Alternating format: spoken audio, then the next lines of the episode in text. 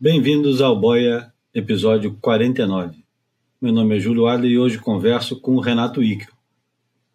Catarinense, metódico, sério no que faz, mas sempre transparente quando necessário, Renato é dos surfistas brasileiros mais bem-sucedidos de todos os tempos. Respeitado sem ser temido, reconhecido pela WSL como parte fundamental da estrutura que sustenta a instituição, Renato é diretor de eventos e comissário, responsável pela produção e precisão do sistema que coroa todo ano os campeões mundiais. Ex-competidor, juiz e head judge, Renato é surfista fissurado. Por isso, escolheu trabalhar próximo de uma das melhores ondas do planeta. Mantém a rotina de acordar às quatro da matina e surfar diariamente antes de começar o expediente no escritório da WSL na Gold Coast.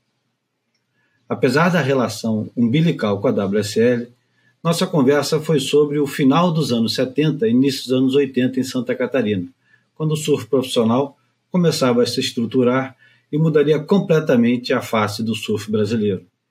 Os primeiros eventos fora do eixo dos festivais de Saquarema e Ubatuba, campo neutro para cariocas e paulistas.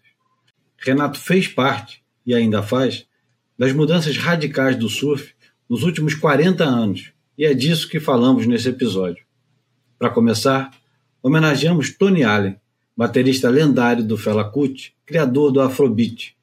Allen se foi no último dia 30 de abril e seu legado é gigantesco.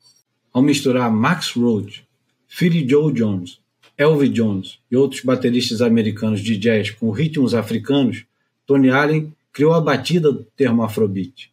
Influenciou e trabalhou com todo mundo a partir dali de músicos contemporâneos africanos como Rigo Mazakela, Manu Dibango, King Sanyade, Salif Keita e Osunador, até artistas mais novos da música eletrônica, além, é claro, de Demo Albarn, do Blur, e Flea, dos Red Hot Chili Peppers. A música escolhida é No Discrimination, que vocês ouvem a primeira parte aqui, seguido dessa introdução, e ao final da entrevista o resto dos quase nove minutos de festa. Espero que goste desse proveitoso papo com Renato Igel. Obrigado pela audiência e até a próxima.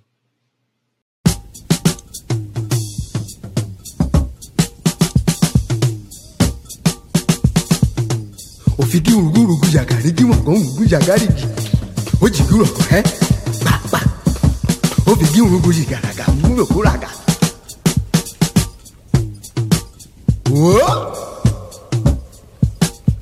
ife gùrùgbù yìí ń wà àyìkú ọ̀bọ̀wọ̀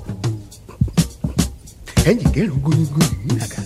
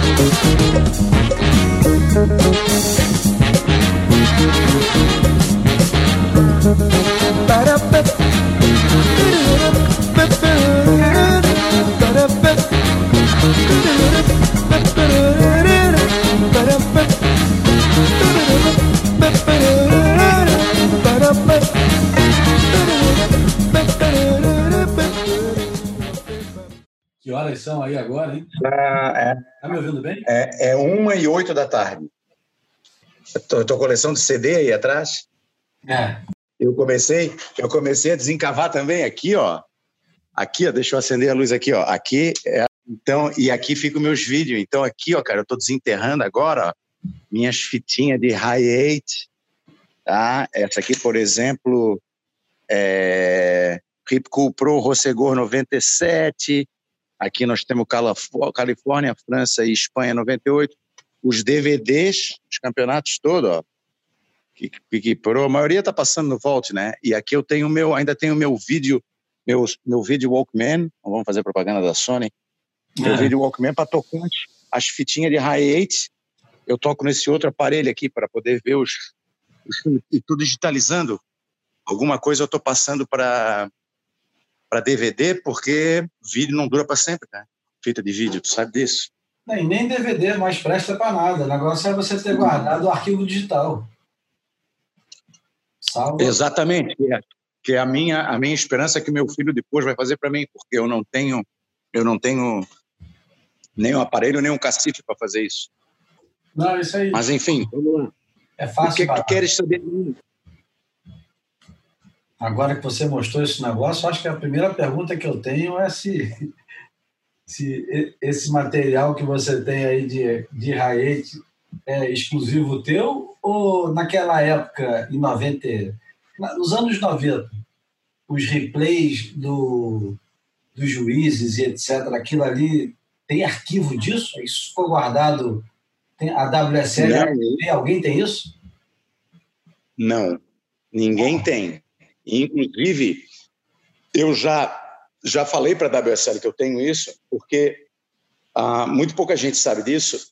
O, o precursor do vídeo replay foi introduzido nos anos 90 por mim. Foi uma ideia que eu tive para cobrir a, a falta do disse-me disse, né, do, do, do, sistema de julgamento, que é uma coisa subjetiva, uh, mas em que em muitos pontos a, a, evidência do vídeo elimina a discussão. Estava no tubo? Não, não estava, vou te mostrar. É, foi interferência? Não, não foi, vou te mostrar. Eu remei na prioridade? Não, não remasse, ou ele remou, vou te mostrar que ele remou. E assim por diante. E quando eu uh, falei da ideia para o Fuchs e para o Jack Shipley e para o Mike Martin, que foram os meus mentores né, no, no, na esfera do julgamento, principalmente o Jack Shipley disse: não faz, não faz, tu vai arrumar para a cabeça, não faz, porque, óbvio, é, todos eles achavam que ia ter oportunidades que o vídeo ia depor contra o julgamento, ia mostrar que o julgamento realmente estava errado. E eu falei: olha, eu acho que as, as é, erros acontecem, ninguém tem, tem medo de escondê-los, e se acontecer, a, a, né, a gente cria regras para endereçar, endereçar isso. E as, os eventuais erros são mínimos comparados com as milhares de oportunidades que a gente vai ter de provar que o trabalho foi feito de forma correta. É, e dito feito, essa foi. E também não tinha jeito de evitar tecnologia, né? Então, no começo, Júlio, é, foi muito interessante porque o, o vídeo replay ele era a gente recebeu autorização na época, o G, o Graham Steppenberg, era o, diretor executivo, como ex-juiz e ex-head judge, ele obviamente aprovou a ideia, e a gente ganhou um budget para comprar uma câmera Hi8, tripé, e, óbvio, material, né? E, e um uh, vídeo Walkman. Aquele ali, aquele Sony que eu tenho até hoje, que ainda funciona, foi o terceiro. Ah, nós perdemos, quebramos três, dois outros no, no, nos anos. Tá? E era no, era no Rewind, né? a tua bateria. E aí, quem é que gravava? Não tinha dinheiro para contratar um cameraman. Né? É. O gravador oficial era o Gordinho Robson, que era já era o scoring operator, ou o Mano, ou o Christian, o cara que estava na época, mas a vasta maioria das fitas que estão ali é, foi o Robson que gravou. E um, ele gravava bateria após bateria e aquilo era uh, acumulado em fitas que não eram deletadas, por isso que eu tenho até hoje, né? E era revisto no fim do dia quando alguém pedia um, né, um, um colocava um protesto. E como não tinha vídeo replay, tu tinha o quê? Que ver antes de receber o surfista achar no rewind qual é o número do, do, uh, do medidor ali ia parar para tu, né, na hora, rebobinar a fita e mostrar para o cara, ó, aqui está tua, estão as tuas ondas, está a tua bateria. Se era uma onda, se era uma casa de referência, assim por diante. E, e... e, assim, e assim começou o vídeo replay. Devia ser fita pra caramba, por, por campeonato. Ah, é, nós começamos com, com as fitas de 60, porque elas eram mais ah, rápidas de rebobinar e achar, mas depois acabamos indo para fita de 90, não sei, acho que chegamos a ter fita de 120 minutos. E, e foi um processo que depois o Perry, eu saí, o Fuxi veio, meio que saiu depois, o Fuxi não aguentou nem um ano no retorno, e aí o Perry assumiu, mas logo depois que o Perry começou, a gente já conseguiu colocar o vídeo replay no, no broadcast e aí não precisava mais ter as máquinas, o que foi um avanço sem dúvida. É interessante você falar disso, eu nem esperava é, conversar sobre isso, mas você vê que uhum. É, é, essas curvas são muito boas e são oportunas, porque uhum. uma das grandes questões, eu acho, do surf nos anos 80, 90 e 00 é a questão do direito de imagem, porque o, o surf nunca deu bola para isso, né? Isso nunca foi importante uhum. até a chegada da WSL. A WSL é a primeira que, que percebe a importância que é você ter, ser dono de todo o material feito em torno do campeonato.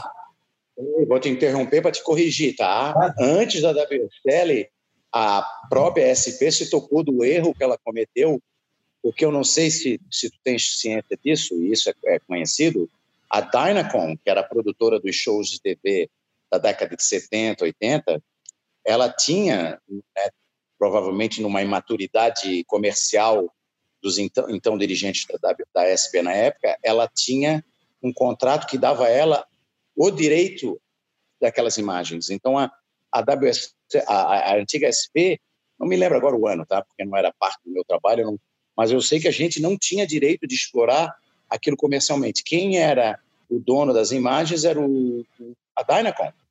Né? E aí, depois disso, já na nova SP, quando eu me mudei para a Austrália, que a gente assinou os contratos com a TWI, não sei se você lembra, aquelas que produziam claro. os shows, aí a WSL já era dona dos direitos. Tanto que existem shows que estão sendo reproduzidos agora nesse Vault e, e nesses né, programas novos que estão no site, que são dessa época. Mas anterior a isso, nós não podemos mostrar porque a imagem não é nossa, que é um absurdo, né? É, o, que, o que eu sempre achei incrível é que, como cada campeonato tinha um dono diferente, eram vários produtores de vídeo diferentes, mas o, o, o direito da imagem daquele campeonato não pertencia a ninguém. Pertencia normalmente ou a Quicksilver, ou a Billabong, mas nem a eles, nem eles é, tinham o, o, controle dessas imagens, exceto pelo vídeo editado que depois era produzido. Aí está correto na tua observação, que a, a, a, SP não atentava assim, nem a SP nem os eventos, por quê?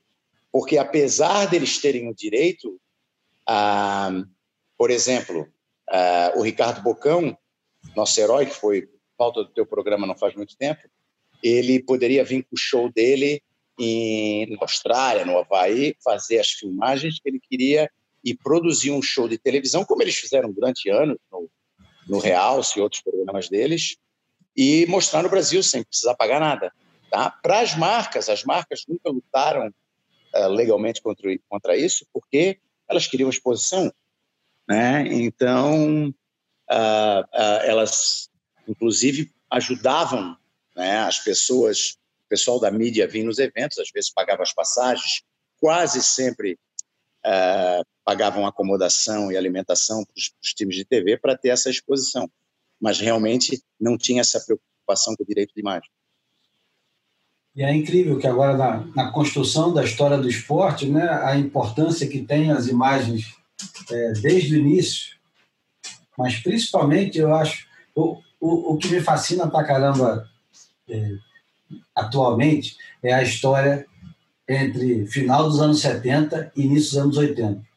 Porque ali uhum. é, um, momento do surf, tanta, tanta, tanto conteúdo foi feito em torno da mudança do pranchão para minimóvel, sendo que, uhum. aquilo, que aquilo foi a grande ruptura do, do surf performance para o surf antigo clássico, né?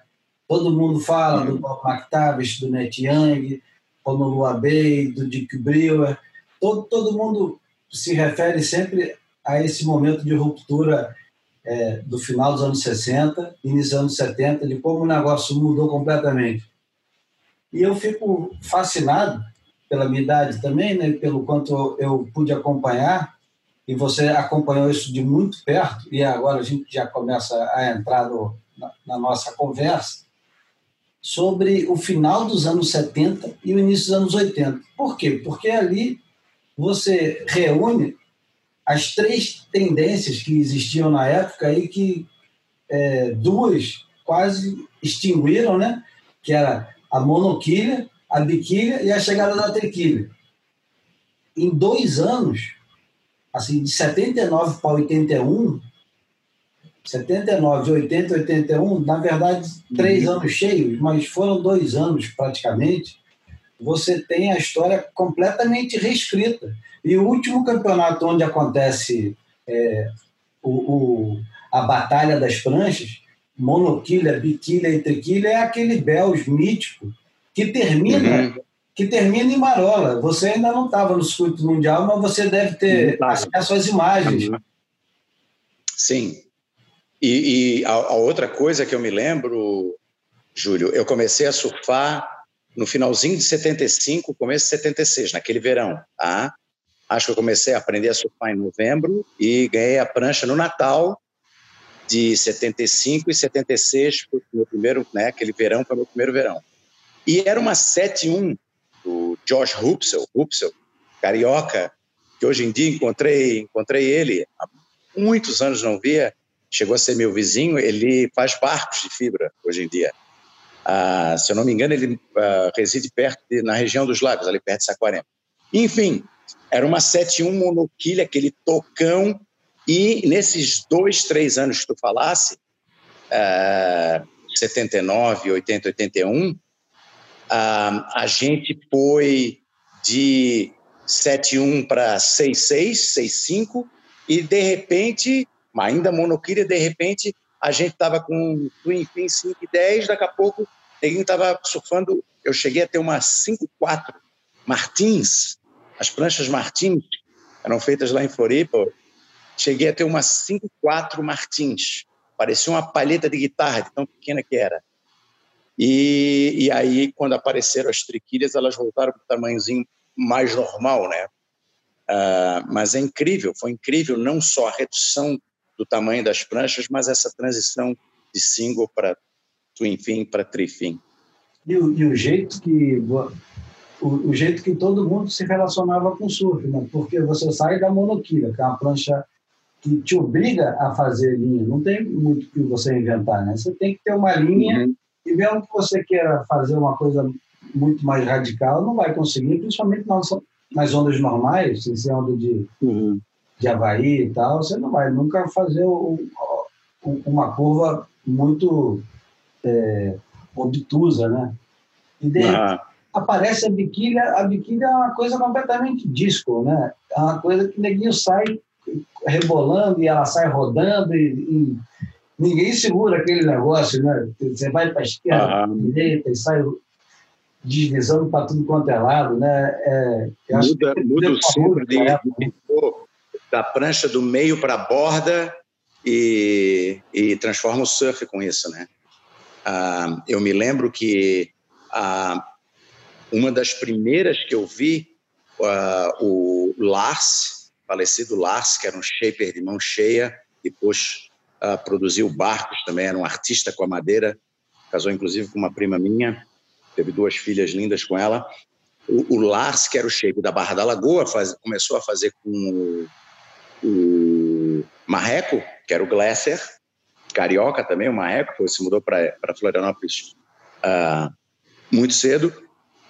As, as, as Twin Fins e o Bita, que chegou a ser o melhor surfista da ilha, o melhor surfista, o Bita Pereira, um dos melhores, o melhor do estado, e disputava de igual para igual a nível nacional, disputou alguns anos aquele circuito brasileiro ele, ele pegou uma prancha minha 5.9, que eu tinha Barra da Lagoa, que tinha um quilhão gigantesco de madeira, E eu não entendi por que ele pegou aquela prancha, era uma fish zona com pneu, e ele me, eu troquei com uma prancha single fin, du, da duplo wing pin, double wing pin dele, e, e a primeira coisa que ele fez, ele levou a prancha para o marreco e disse, corta essa quilha e bota uma twin fin.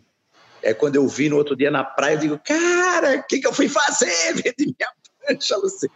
E ele adorou, ficou com a prancha Resultado, eu pedi uma, uma rec fazer uma e depois ele fez uma do, né, from scratch, né? Fez a prancha todinha já Twin Fin. Aí nós embarcamos na Twin Fin e dali só saímos para as triquilhas. Ninguém voltou para single fin depois daquilo. E nessa época da, da Twin Fin que você está falando que todo mundo foi mudar, o Vitor Vasconcelos estava morando lá em Betuba e era uma das melhores Sem dúvida. Fins do Brasil, né?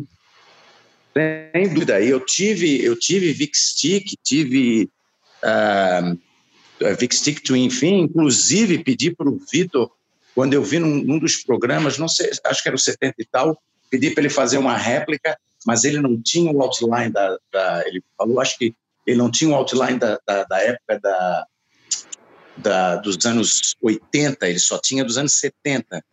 E a, a minha prancha, estou tentando aqui achar o álbum que eu tenho, essas fotos, para ver se dá para mostrar. É, eu, ele, tem, ele tentou, ele fez uma para mim, né? Mas não era a minha prancha, tá? Que eu sei que eu, eu, eu me lembro quando o Bita apareceu uma 6-2, que a gente dizia, cara, como é que pode? Nós todo mundo surfando de sete pés, prancha pequena era 6-6, o Bita aparece com uma 6-2, eu digo, cara, que isso? Como é que pode? E foi aquele, né, aquela surpresa assim que ele estava surfando com uma prancha tão pequena. Quando nós achamos que a gente estava arrombando com prancha 6.2, ele aparece com uma 5.9 ou 5.10. E realmente foi, ah, né, assim, a, era a revolução. Ó, essa foto aqui minha, que eu vou te mostrar aqui, isso aqui eu tô com uma barra da lagoa, foi a que o Marreco fez para mim. Não sei se dá para ver. Estou vendo bem. É uma barra da lagoa 5.9 a Twin Fin, ah, uma foto em Camboriú. Ah, depois de eu ter visto aquela do Bita. Ah, eu estou tentando achar aqui onde é está a minha a foto que eu tenho a Vic Stick, mas agora não me lembro. Eu vou encher meu copo aqui. Pode continuar falando que eu estou te ouvindo. É, enfim, ah, é, essa, essa, essa mudança foi, foi ah, uma das mais radicais que a gente teve, assim, em, em termos de equipamento, né? e que, sinceramente, não foi vista desde, né? Tu acha que teve alguma mudança de equipamento tão radical como essa? Eu, eu acho que, acho quando, que quando o Kelly surge no, no circuito com aquela prancha é, muito acho fina em 90, muito fina estreita, ah. ali acontece um, uma, mais uma ruptura que eu acho que foi é, abismal. Todo mundo, de uma hora para outra, passou a surfar com pranchas que eu considero inadequadas. Né? Todo mundo resolveu ah, ficar com prancha. Sem dúvida. Ó, oh, Júlio, o que eu achei aqui, ó. Aqui, ó, nessa foto aqui, ó, eu tô com o Mico, que era meu camarada, ele tá com uma Stinger Swallow do, do, do Celso da Água Viva, e a minha Barra da Lagoa 59 um quilhão, tá, ele tá com ele, ele tá segurando. Tá? Aqui nós estamos no campeonato da Atalaia, eu, o Thelminho Capistrano, o Gama e o COI, todo mundo de single fin. Isso aqui é 79 e 80. Ah, competindo na Atalaia. Aqui também, ó, aqui nessa foto aqui, nós estamos todo mundo, tá vendo aqui, ó, caladinho, com uma single fin wing pin, o Alberto tá com uma Rico seis canaletas, te lembra das Rico, Rico seis canaletas? Michael Rowe. Uma Rico seis canaletas com quilha de encaixe, era assim, nave espacial. Era. É. É, o COI estava com uma single fin que era uma Strumble. Te lembras da Strumble? Dale Strumble? Então, tinha um degrau na frente da quilha arqueado e terminava nos wings. E eu tocar aquela barra da Lagoa 59, que depois virou Twin Fin. E o Pita comprou. Essa foto aqui eu estou surfando com ela no Morro das Pedras. E por aí vai. Bom, então, já que você está falando dessa época, eu vou começar a entrar numa fase que,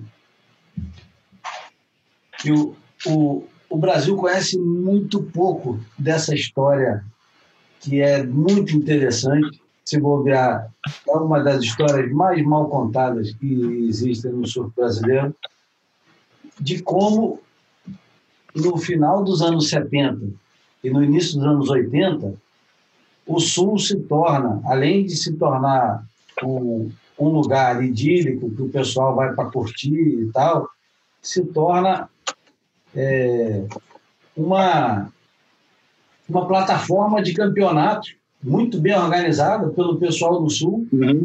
No Brasil inteiro, você tinha Festival de Ubatuba, Festival de Saquarema, de vez em quando aparecia uma Copa CCE, aparecia um US Top para patrocinar alguma coisa. Tinha eventos salpicados aqui e ali.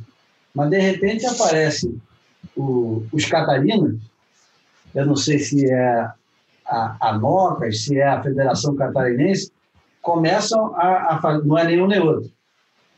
Não, é, era a Associação Catarinense de Surf. A NOCAS ainda não estava formada nessa época, ela veio a se formar depois, que era a Associação do Norte Catarinense, que também foi sempre muito bem organizada pelo querido Badalo.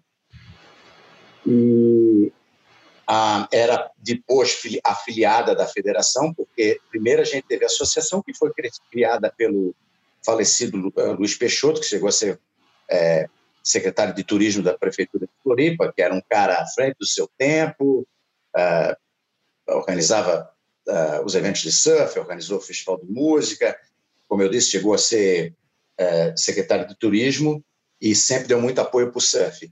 E quando chega na ilha o Roberto Perdigão e o Arnaldo Speyer, que tinham a experiência dos OIMEA 5000 e de outros eventos, que eles julgaram os OIMEA 5000 e de outros eventos no Rio, eles se mudam para Imbituba, primeiro por causa da, da, da Vic Stick e das ondas, e do né, o falecido Antônio Catão tinha uma casa, tinha casas maravilhosas em Imbituba, antes dela ser depredada pela indústria petroquímica lá. Né? E depois se mudaram para Florianópolis e aí conheceram o Flávio Cobai e eles decidiram abrir a Master Promoções. É, nesse mesmo tempo, a associação, o Salzinho Oliveira, Roberto Poli, aquela turma se estabelece e começa a organizar circuitos. Ah, e o, o circuito catarinense de surf, ah, o de 81, acredito, 80 para 81, foi um dos dos marcos. Eu participei desse circuito, era moleque, comecei a competir, e o pessoal do Rio de São Paulo, óbvio, ficou sabendo e começou a vir para o Sul para competir também, porque tinha premiação boa, tinha organização boa. É o que eu ia tinha... dizer. É o que eu ia dizer, que, é, de repente, num, num, deserto de campeonatos que existia no, no Brasil, começa aparecer campeonatos isolados abertos, né? porque tem que lembrar que antes os campeonatos eram para convidados, eles foram se abrindo aos poucos. Né? E, de repente, aparece o campeonato no Sul, que era o lugar de sonho de todo carioca, paulista, gaúcho, paranaense. Todo mundo queria ir para Santa Catarina. Santa Catarina uhum. era é, o, nosso, o nosso Peru, né? a coisa mais próxima uhum.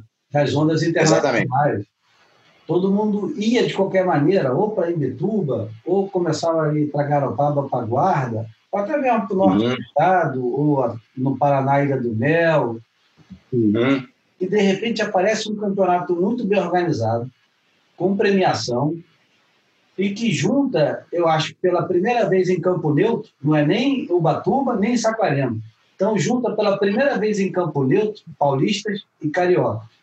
E ali uhum. começa e ali começa uma coisa nova e diferente, porque a geração paulista que chega ali, principalmente os santistas, vão mudar completamente a paisagem do surf brasileiro nos próximos 10, 15 anos, né? Porque chega uhum. é, chega o, o garoto, o fenômeno, né? Que era o Picuruta Salazar, e ele chega uhum no momento que o Cauli está focado em outras coisas, então ele não tinha um Cauli pela frente, quem ia correr esses campeonatos era Daniel Friedman, Djalma, era um, um pessoal que estava atrás do campeonato, mas estava atrás da produção, Paulo Tendas sempre ia nos uhum. campeonatos todos, Enfim, São Sim. Paulo fazia um, pela, acho que pela primeira vez, é, pegava o protagonismo do surf brasileiro, né? começava a pegar o protagonismo do surf brasileiro, isso bem antes da primeira vitória do, do, do Paulo Rabelo e o Batuba. Uhum. Sei. Tanto que, tanto que o, o primeiro campeão é, fora do eixo, fora do eixo não, sem ser carioca, era o primeiro, é o Paulo Tendas, e era no Campeonato do Sul. Eu acho que, inclusive, ah. na final com o Daniel Friedman. Não sei se você estava nesse campeonato. Não, não estava. Não estava. Mas, claro, ouvi, ouvi falar da vitória do Paulo. Repercutiu no Brasil inteiro. Mas foi, foi o que falasse, estás falando do Festival Olímpicos, né? Quando teve o primeiro Festival Olímpico Não, na Joaquina. Antes disso, estou falando antes disso, quando tinha aqueles campeonatos que era São Chico, que era no norte de São Paulo. do circuito. Exatamente, o circuito catarinense, né? Que teve com, a, com as etapas na Joaquina, Itapirubá, é, Laguna, Imbituba e São Chico, Camboriú às vezes tinha também, que foi um marco. Foi um marco realmente, é o pre, precursor foi daí provavelmente veio a ideia de fazer um grande festival nacional, né? Que foi o primeiro Olímpicos, acho que foi 82 o primeiro Olímpicos. 82, 83. O primeiro foi o Luiz Neguinho que ganhou, né? É. E eu, eu me lembro esse esse esse Olímpicos, a, a gente retornando, eu, eu tinha feito uma viagem ao Peru de carro com dois amigos e ficamos dois meses viajando, saindo de Floripa, cruzando a Argentina, o Chile, a Cordilheira e subindo até a divisa com o Equador. E quando nós chegamos, nós chegamos no meio do campeonato. Né? E, e, fomos lá assistir e era como se tivesse é, pousado um alienígena na, na, na, Terra que era o, o surf dos neguinhos. Né? E é, eu não me lembro se foi o mesmo ano, acredito que não foi no ano seguinte, que então aparece Picuruta e Tinguinha, que também foi assim um choque, né? o, o surf dos 12 comparado com o surf que a gente já conhecia, talvez também pela novidade, mas sem dúvida nenhuma que existia um, um, dois aspectos de radicalidade e velocidade que destacavam esses três surfistas do resto da, da turma na época. Salvo, óbvio, os grandes nomes, né? como era o caso do Paulinho na época, que era, um, era um, provavelmente o melhor surfista do Brasil. Agora, aproveitou que falou no. Está aqui na minha lista. A viagem pela América do Sul que você fez. Tem, uhum. Que ano que foi isso? Quem teve a ideia? Qual foi o trajeto? Foi em 82. Um dos meus melhores camaradas lá de Florianópolis, que a gente estudava junto, Osmar uh, Schmidt, ele é a família dele, ele hoje é dono do Marambaia Hotel, que é um são dois hotéis famosos lá no estado, o mais famoso é o de Camboriú, fica no canto do Marambaia, até a praia, né? Ah, os fazem Marambaia. É, e tem outro em Cabeçudas, ali em Itajaí, né? entre Camboriú e, e Itajaí, tem a praia de Cabeçudas. E ele toca e mora lá, inclusive. E ele já tinha ido no ano anterior, em 81, fazer uma viagem até Machu Picchu com o irmão dele, de carro também. Então ele já tinha uma experiência do que precisava, do que não precisava. E óbvio que depois de Machu Picchu eles foram pegar umas ondas, mas foi pouca coisa em termos de onda naquela viagem. Aí a gente, ele falou, oh, vamos.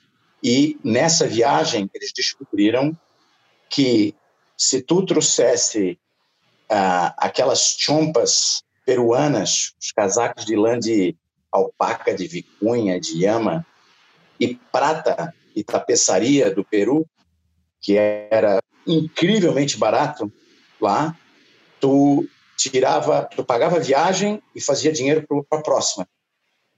Tá? De tanto, de tão barato que tu comprava e tão mais caro tu vendia no Brasil, né? Prata e, e, e lã.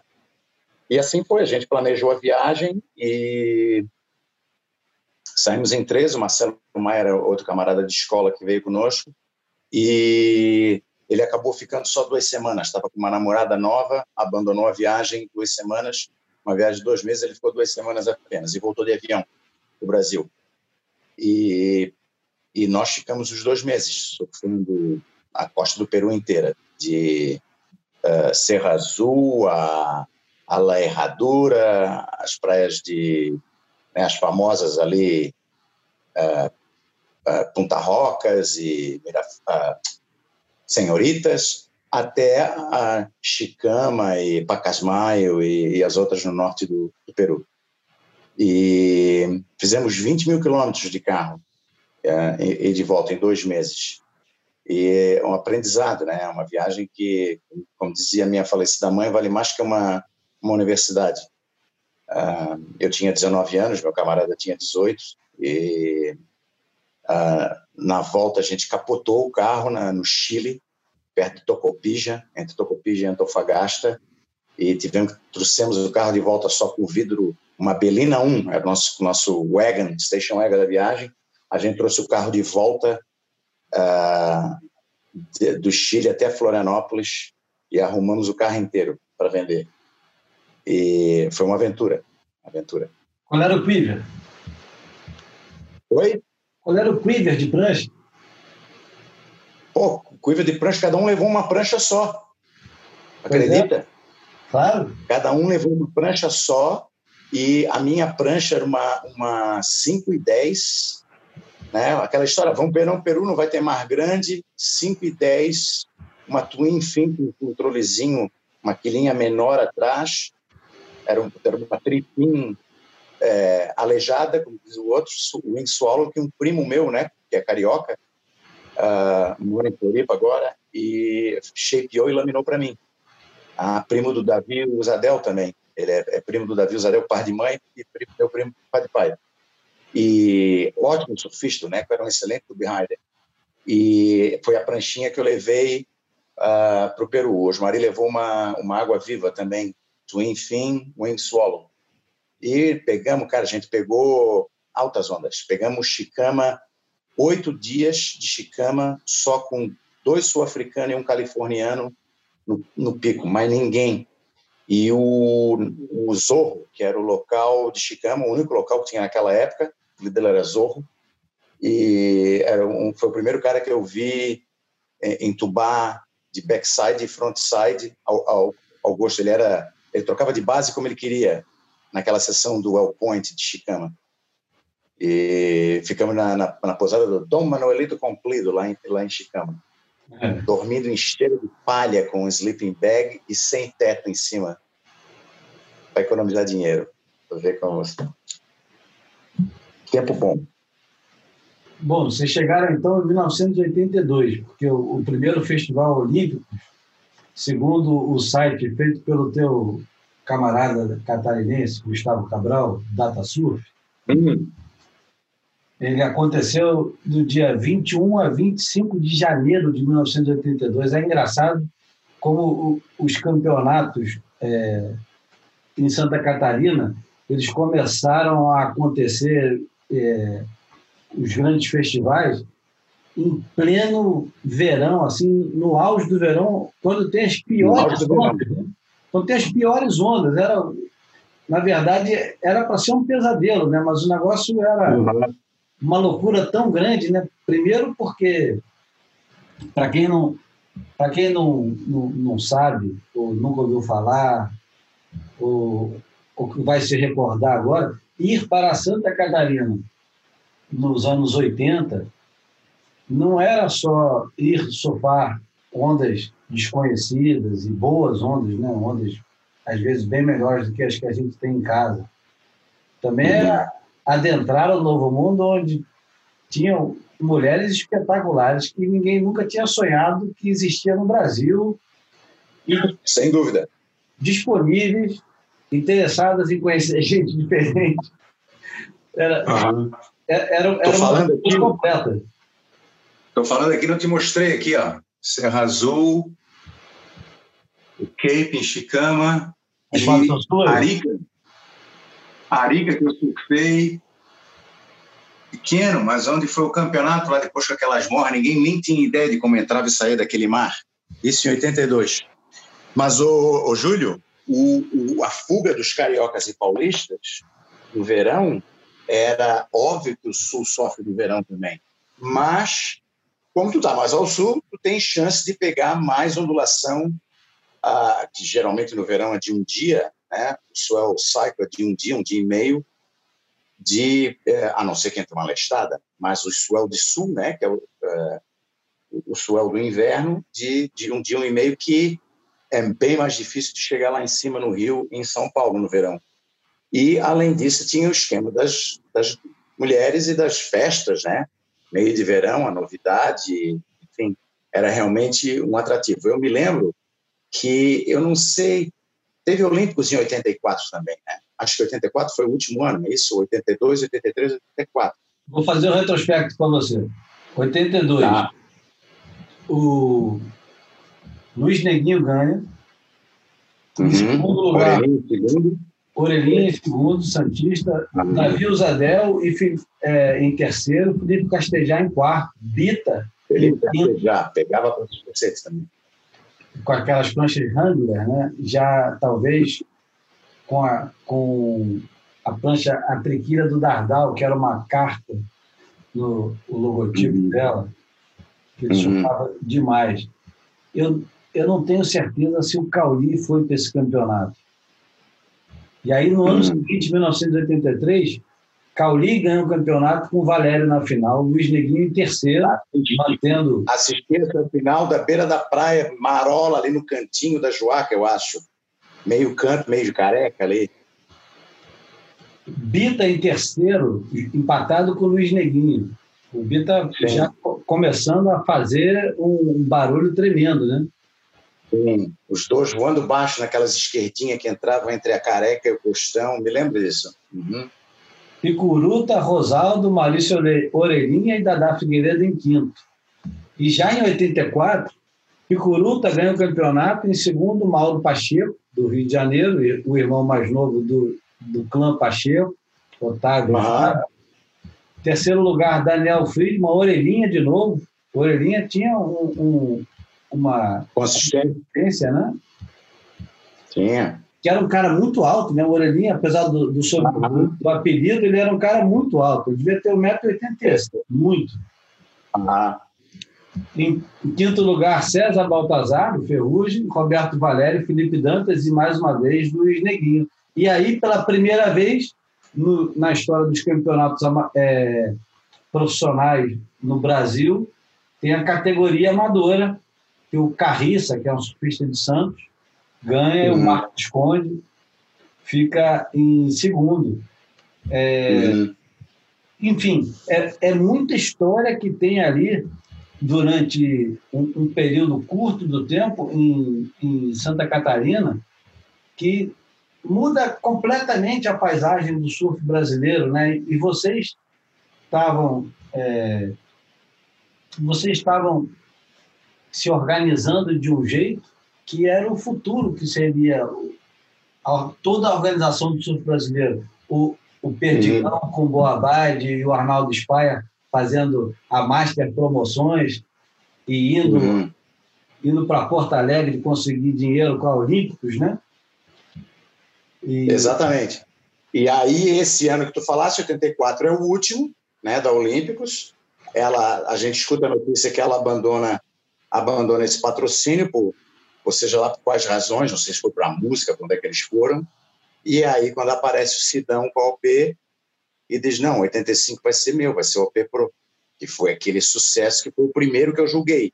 Em 84 eu já estava julgando, eu comecei a julgar esporadicamente em 82, 83. Em 84 foi o primeiro ano que eu julguei campeonatos estaduais ali em Santa Catarina, do nosso circuito. E aí, em 85, o Xande, que era o juiz, o Xande é bem mais velho que eu, né? Três anos. Não fala isso, cara. Vai acabar com o cara. Pô, o cara vai. Ai, ai, o Xande, que era o juiz é, é, sênior do Estado, ele teve. Acho que o Xande teve o segundo filho. Acho que foi isso. Teve o Xandinho, ele não podia julgar uh, no Olímpicos, e aí eles me ofereceram a vaga. Foi o primeiro evento que eu joguei. E aquele ano a gente teve o Summertime Surf Sul. Te lembras? Claro. Eu não sei se foi aquele ano ou foi 86 que teve a dobradinha? Summertime foi o de Matinhos, né? Que deu um carro. Martins, foi um ano que a gente fez o Olímpico, o Olímpicos, o, o OP, e na sequência todo mundo foi para Matinhos. Né, que o. Rodolfo Lima ganhou o carro. Não, Nelson, Nelson Ferreira. Ferreira verdade. Capixaba, Nelson Ferreira ganhou o Summertime. Acho que a final com o Pilo, me lembro. É, aí o Bilo estava aparecendo também, que era outro surfista incrível de, de Balneário Camboriú, junto com o Davi Zadel, principalmente com backside. Hoje tem, continua com uma escolinha de surf em Camboriú. Até hoje quebra. Outro dia recebi um vídeo dele no WhatsApp, ele quebrando de backside. É, e o Bilo faz final, aí depois o Bilo ganha algum evento nacional, tentando me lembrar qual é, ele ganha um grande também. Vamos procurar aqui, eu vou procurar lá no DataSurf, o DataSurf é o melhor lugar para procurar por, por, essas coisas. Mas an antes de, de, de, achar o, o, o, resultado do campeonato, por que, que você decidiu ser juiz, Renato? Olha, Júlia, a principal razão é porque eu me tornei pai muito cedo. Tá? Com uh, 20 para 21 anos, a minha namorada da época, mãe do meu filho Bernardo, que agora está com 36 anos, engravidou dele. E quando isso aconteceu, eu tive que começar a trabalhar, obviamente, como a maioria das pessoas que teve filho cedo na época. E aí acaba a tua, encerra a tua carreira, né, uh, que tu nunca tivesse, de eu que nunca tive, né? Estou falando da tua carreira que tu nunca tivesse, que eu nunca tive, de surfista profissional ou aspiração a. E uh, como uh, eu queria ficar envolvido, uh, a, a, questão de treinar e atrás de patrocínio ir para campeonato estava fora de cogitação, a não ser que tivesse uma ligação com alguma renda garantida, né? E o, o julgamento estava começando a, né, a, a, a, dar dinheiro. Me lembro que na época, eu, não, eu me lembro até hoje, a gente ganhou 1.400 ou 1 milhão e 400 mil cruzeiros para julgar o, o OP Pro de 85, que era uma. É, era em 12 dias ou 10 dias de evento, acho que foram 12 dias de evento, era uma fortuna, porque vocês vão ganhar tudo isso. Tinha e os revezamentos da época, a gente ainda não tinha manha de fazer os revezamentos de, de. Não, foram 12 dias de evento, a gente tinha 14 juízes. Eu, eu tenho quase certeza que a gente julgava cinco baterias e descansava sete. É, então, a gente aprendeu a reformular aquilo, ou foi no ano de 86, não lembro, talvez de 86, que a gente foi a esse, esse, esse máximo de juízes. E eu sei que a gente começou a reformular isso porque era muito tempo fora e tu perdia todo o embalo daquela sequência de julgamentos que era necessária para tu estar tá afinado com, com o que estava acontecendo dentro d'água. E, e foi por causa disso que eu decidi, eu decidi, eu comecei a me integrar a, a julgar. E aí, logo na sequência do OP Pro, a, a direção da Associação Catarinense, que na época o presidente era o Saúl, eles me convidaram, olha, o diretor técnico está saindo, já estava há três anos, sei lá, quer sair, queres assumir? Aí eu assumi a direção técnica, que era que cuidava toda essa parte de juiz, revezamento, julgamento, e os circuitos, então, naquele ano, se estabeleceram de forma bem sólida. O Lima, o Roberto Lima, passou a ser o presidente da associação, e junto com o Flávio e com o Dedinho, eles conseguiram, o agente conseguiu fazer dois circuitos. Um no primeiro do ano, no, na primeira metade do ano, que era a Taça Catarinense de que o Dedinho organizava, seis etapas, e o outro na segunda metade, que era a Copa Catarinense, que era da Master, o Flávio organizava. Ah. Aí eu fiquei 84, 85, acho, na federação, e 80, final de 85, o Flávio começou os contatos com o intercâmbio, Brasil e Estados Unidos, né, com a NSSA, ele conheceu o, o, o John, né? Ele conheceu o Ian Cairns, o Peter Talent, o Rod Brooks aqui na Austrália, o Alan Atkins, e começou a história do intercâmbio, que foi o passo para fazer o Hang Loose. Né? Nessa, nesse intercâmbio de conhecimento, o Ian, que era o diretor executivo da ASP na época, ele era também o diretor da NFCA junto com o PT. E como ele tinha vindo para o intercâmbio, ele falou: oh, vocês não querem fazer um, um, um, mundial da SP aqui no Brasil? O Brasil está em um, um hiato de quatro anos, sim, desde da, do, do, último QME 5 mil, que foi em 82, foi isso? Isso. 82 ou 83, não me lembro. 82. Né? E está tá com essa, essa, essa, é, essa lacuna né? e o, a falta de intercâmbio, né? tirando um ou outro surfista como o Valério e outros PP que vão para fora competir, não tem surfista estrangeiro vindo ao Brasil. Vocês não querem fazer isso? Era a época do plano cruzado, o dinheiro estava sobrando né, em tudo que é canto nas empresas no Brasil. E, e a gente resolveu fazer o Hang Luz. Aí o Flávio me convidou, me ofereceu um, trabalho, estava gostando do trabalho que eu estava fazendo na federação, na, associação, como diretor técnico, disse, quer trabalhar na Master comigo? E, e aí fui. Aí a gente já entrei para organizar junto com o Alfio e o Mauro, Maurão, que era da Hang, trabalhava para a Hang Luz, organizar o Hang Luz de 86, junto com a tradução do livro de regras, a gente fez, o Flávio e eu traduzimos aquele livro de cabeça abaixo e, e recebemos recebemos o circuito, os surfistas, na época foi um sucesso tremendo, né, com a abertura na Assembleia Legislativa, só Curren e Gary Elkerton vieram naquele primeiro ano, né? Veio todo mundo por causa da OP. O resto estava todo mundo aí. Rabbit, Emma, Sean Thompson, uh, Tom Carroll, todos eles vieram. Foi um sucesso tremendo, como a, a gente já sabe uma grande plataforma de lançamento para o Espiridião a mim. Depois o surf se tornou o grande filão dele. Né? Sem dúvida, sem dúvida. E ainda tivemos a sorte de coincidir com aquele swell histórico da Joaquina, principalmente para abertura, né? O mar também baixou depois, mas sempre ficou consistentemente é, bom para campeonato até as finais e foi um sucesso tremendo. Foi e em termos de organização, o campeonato foi 10 também, foi considerado o melhor evento do ano. A gente inovou com algumas coisas que, óbvio, a fartura do dinheiro uh, nos proporcionava, né, como pagar uh, seis intérpretes e, e hostess para os atletas, transportes de van, ônibus, é, toda a parte da imprensa era gratuita, né, de telefonemas, facsimile na época, né? Mas quem é que vai trazer a máquina de fax, de, de?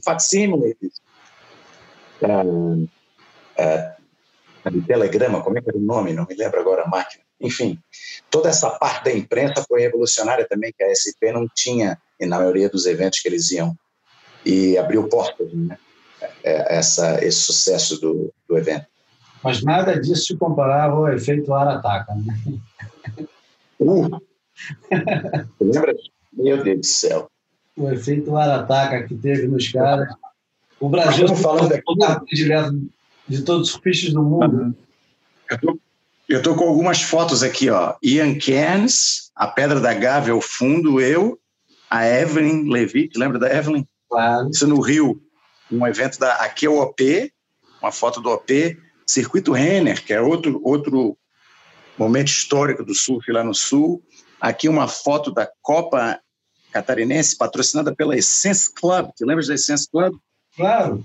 Essa aqui é na Praia do Porto, em Bituba. Aqui é Balneário Camboriú. Falei do Pilo, tá ali ele, ó, de frente para o cara da Essence. E aqui é na prainha de São Francisco do Sul. Tá? E aqui nós estamos no terminal turístico, tinha sido inaugurado já com a ideia de que ele tinha que ter uma plataforma para os juízes operarem. Tá? Nós estamos todos uniformizados aqui, o Xande, eu, Flávio, o Lima, ah, uniformizados com, aqui, ó, terminal quando abriu, ó. Ah, e essas mais antigas aqui, ó, nós jogando, jogando em caçamba e caminhão. Isso aqui é em Bituba, Arnaldo Speyer, Darcy Guimarães, Tio Biba, trabalhava para Tropical. Eu estou ali. Aqui, Arnaldo também, ó, eu, Lima, Bichinho, era outro grande surfista lá de Floripa. Todo mundo aqui, ó. Ian Cairns e o John Rothrock falecido John Rock, lá é, eu ia falar do John, era o John Rock Rock. Promovia o Exatamente. entregando as placas lá na, numa, no Rio de Janeiro, tá? na, na fase final do intercâmbio cultural. E aqui uma foto do primeiro Hang Loose, ó. Eu, Jordão Bailo, Fux, Mike Martin, falecido Mike Martin, o Dave Reed, inglês, Elinhos Pinto, Gadelha, o Gary Linden, o Xande, esse aqui eu nem sei quem é, eu acho que é o Arnaldo. Te lembras do circuito Hollywood? Pô, claro. Tinha música. o Batuba aqui. Daniel Friedman, com os irmãos Padarates aqui, aqui em Ubatuba. Ó. Tem que turma de Ubatuba. Tem que escanear esse arquivo todo, né? É, e essa aqui, ó, Júlio, isso aqui é na Barra da Tijuca, a final do circuito Hollywood, lá na Barra. Já tinha aquela, aquela presença piramidal dos, das torres da. Como é que era o nome do Ivan da Works? Não lembro o nome agora, eles faziam toda essa parte estrutural do circuito. No final, Aqui, Eduardo ó. Coutinho, né? Eduardo É, aqui, ó, Joaquim anotado, ó. Ó, Pepro, esse aqui é o de 87, tá? Ó, Pepro, 87. 87 foi o que bateu o recorde. Teve mais de 500 inscritos. Acho que é o história Exatamente. que tem mais inscritos em todos os tempos. E essa aqui, ó, te lembras desse aqui, ó? Eu com Arnaldo Speyer, Marquinhos Locutor, Sandec Classic, em Ubatuba. Lembro, lembro bem desse. Ó, mais do Hang Loose aqui. Tom Kerr, o falecido uh, Mark Sansbury, o Dave McCauley e o Stuart Bedford Brown. E aqui já é o primeiro circuito brasileiro. FICO, 87, Stella Maris. Agora, Renato. Flávio Frederico, Frederico Dorei, ó, na Bahia, na praia de Stella Maris. eu- A primeira vez que eu fui para a Bahia, e depois teve a final, que ele ganhou, o Frederico Dorou, ganhou o primeiro Tão Encanto em Saquarema, te lembra, 87? foi a última etapa. Foi a última etapa, é. E o Frederico Dorei ganha o evento e termina em, em sétimo do ranking. Aqui nós estamos tudo uniformizado aqui, ó, com, com as camisas da Town Country. Bons tempos. Bons tempos. Uma coisa que, que, que também é, não, não- é, não é lembrada é que o, o cargo de juiz parece muito. é, fazer- pa- parece uma coisa muito confortável, né? mas quando você escolheu ser juiz, ainda era a época onde o pessoal mandava você descer para entrar na porrada. Né? Tu passou por algum mo- mo- momento desses? Não, graças a Deus não, Júlio. É, né, Mas, eu tive. mas passou por momentos de tensão. Afinal de contas, você pegou o Sandro Garcia. Incrivelmente. Incrivelmente.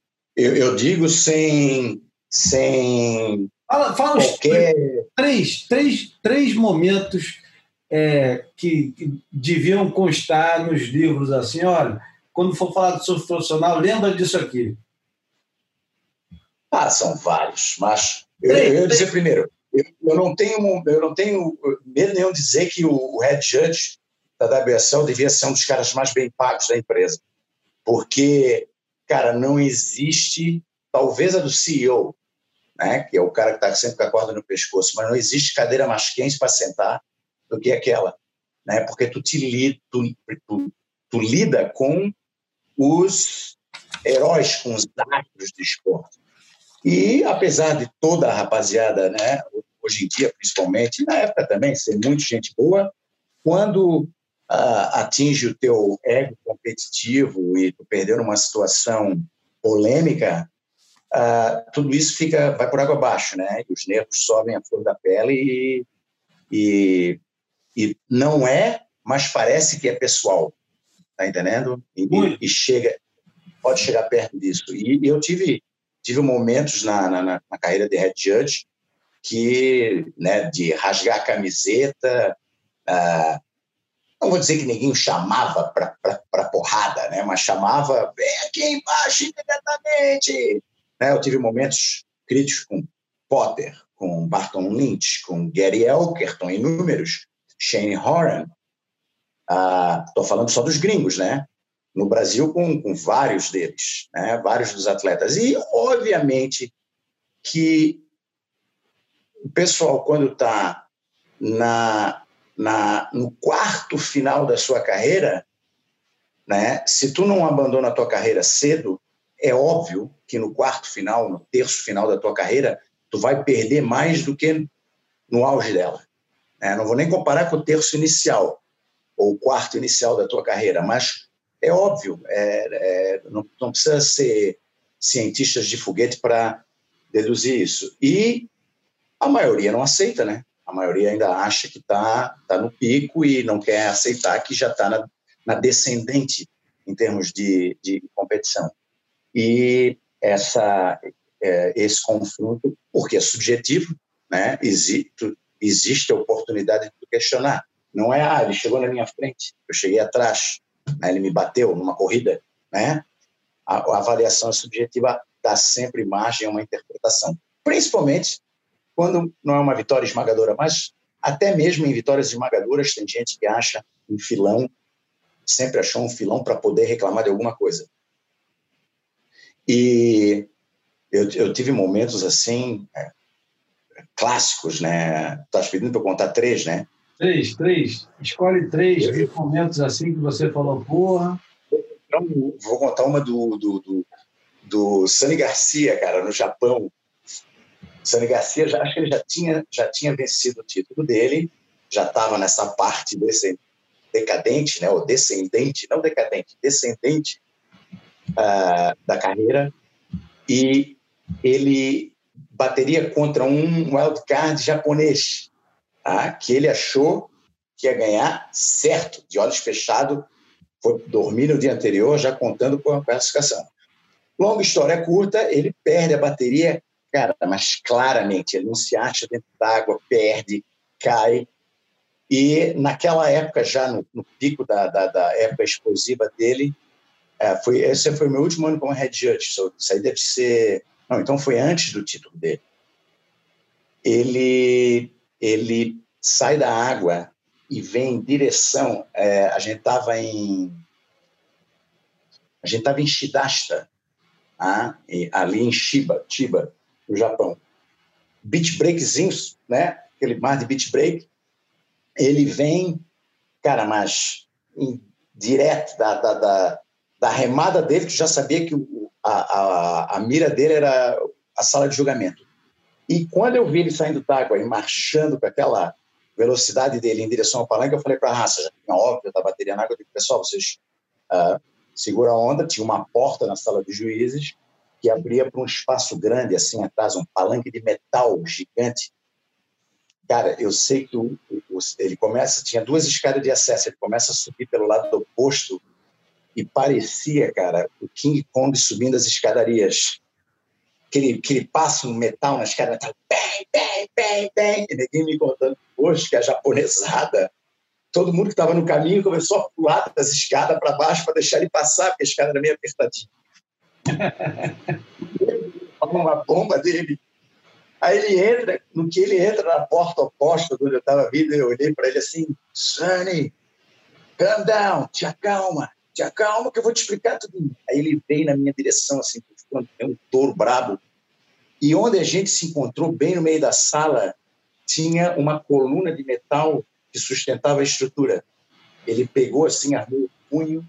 Eu falei, Sunny, calm down. Ele armou o punho e deu, mas deu na coluna, não deu em mim. Graças a Deus. Senão não estava aqui contando a história. Bem! A palanque todo tremeu, assim, quando ele deu aquele soco. Ele marcou os knuckles dele, os dedos ficaram marcados no metal.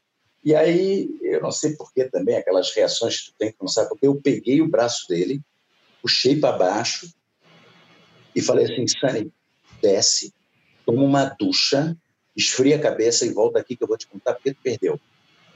E é isso que eu tirava o chapéu para o Sunny. Ele não deu um pio fez exatamente o que eu falei, foi lá, trocou, tomou um banho, trocou de roupa, veio e ele fez uma pergunta só sobre uma nota e eu expliquei para ele porque ele perdeu a bateria e embora ele foi. Esse foi um, foi um casca. Tive, tive momentos um, apertados também com o Johnny Boy Gomes, uma vez no, no Havaí, quando ele, ele deu aquele soco no Shane Herring, uh, que na época o Shane Herring ainda estava no auge da carreira dele, né, antes dele, dele se perder, ele deu um soco no mar gigante em Sunset, só o Spotter viu.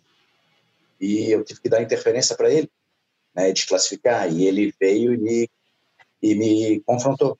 E aí me perguntou: algum problema? Tem algum problema? Não, não tem, não tem problema nenhum. Só que se eu fosse desclassificado, se tivesse uma interferência, porque, é, né, desse um soco dele na água. É, mas ele mereceu, senhor, não posso fazer nada.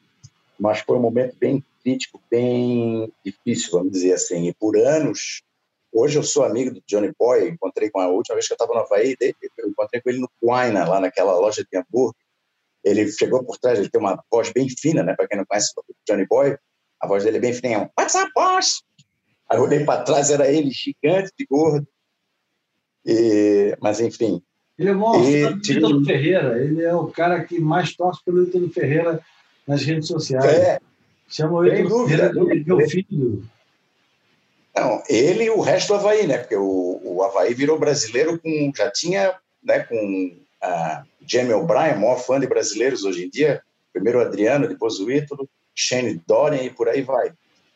E falando em Havaí, né, o outro caso casca que eu tive bem no comecinho da minha carreira como head judge internacional, foi meu primeiro ano, a OP Pro, uh, ainda OP Pro em Huntington. E uma interferência do, de remada do Derek Rowe no Teco Padarates, que o único juiz que não deu foi o brasileiro, foi o Rominho. Ah, e eu fiquei na dúvida se eu daria aquela interferência também, porque ele forçou a remada demais, realmente, mas o Teco tirou um notaço na onda. Acho que ele tirou um 8,5, mesmo com, a, com o Derek Rowe dando hassle. E o Derek Rowe não falou comigo assim por cinco anos, e junto com ele o Potts, porque o Potts e o Derek Rowe eram os best pares então, Derek Rubio odiava, eu sentia, né? Custei para dobrar aquela. Hoje, graças a Deus, somos também muito, muito bons amigos. Mas foi também um momento difícil. Eu me lembro de eu chegar no protesto com Derek Rowe e o Gary Linden assistiu esse protesto. Ele disse: Olha, hoje eu acho que o salário devia ser dobrado depois dessa. Foi o comentário que ele fez. E eu me lembro, a gente brasileiro, né? Quando a gente fala com as pessoas, a gente, o brasileiro é mais touching feeling do que o americano, né? E eu fui dizer para ele: não, ah, mas tu tens que ver que ele, o, que ele achou que era bias, né? Tu é brasileiro, tem juiz brasileiro. Aí eu fui explicar para ele: não, mas tu explica o juiz brasileiro. Repara, ele foi o único que não chamou interferência. Quando eu peguei no braço dele assim, ele assim: não, não me toca, não me toca, não quero que tu me toque. Eu, oh, calma, calma, não quero tocar. Ai, ai. Momentos difíceis. Teve muitos, teve muitos, tive muitos com o Shane Horner, com o Gary Elton também, eles eram, eles eram provavelmente na época deles os caras que mais reclamavam. É, o Shane, porque já estava em final de carreira realmente, né, Shane Horan, e o, mas ainda vi, fui testemunha, fui head judge daquela vitória histórica dele naquele Billabong 5A, que ele volta ao top 70, termina o ano como 14, né? Foi a última vitória épica dele, tirando a do Master, depois ele vai e vence o Masters também. E, e o Gary Welkman, por causa das, das ah, perdas de título mundial tão próximo que ele teve de, de, ganhar aquele título que ele tanto sonhou e nunca conseguiu, né? Também depois foi ganhar o Master, que foi uma meio uma lavagem de alma para ele, mas principalmente aquela aquela derrota dele naquele pipe que o Larry Rios ah, team up com o Derek Rowe. Derek Rowe acaba sendo campeão mundial. Metade do uhum. título é do Larry, do Larry senta no Gary Elkton a bateria inteira e é inclusive depois daquela final que a gente cria a regra duas interferências o cara tem que sair dentro d'água que é vigente até hoje não existia aquilo tu podia fazer 20 interferências se tu quisesse tu ficava na água foi o que ele fez eu acho que ele fez três É triste. E o, é. o, outro cara também que te deu bastante trabalho, parece que não, mas é o Slater, né? O Slater sempre foi um cara que reclamou bastante, não? É,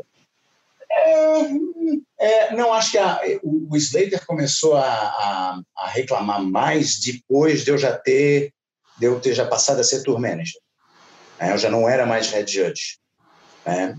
que foi uh, uh, eu parei de julgar, julgar, julgar, eu parei em 2000. Uh, até 2000 eu ainda joguei eventos, 2000 a 2001.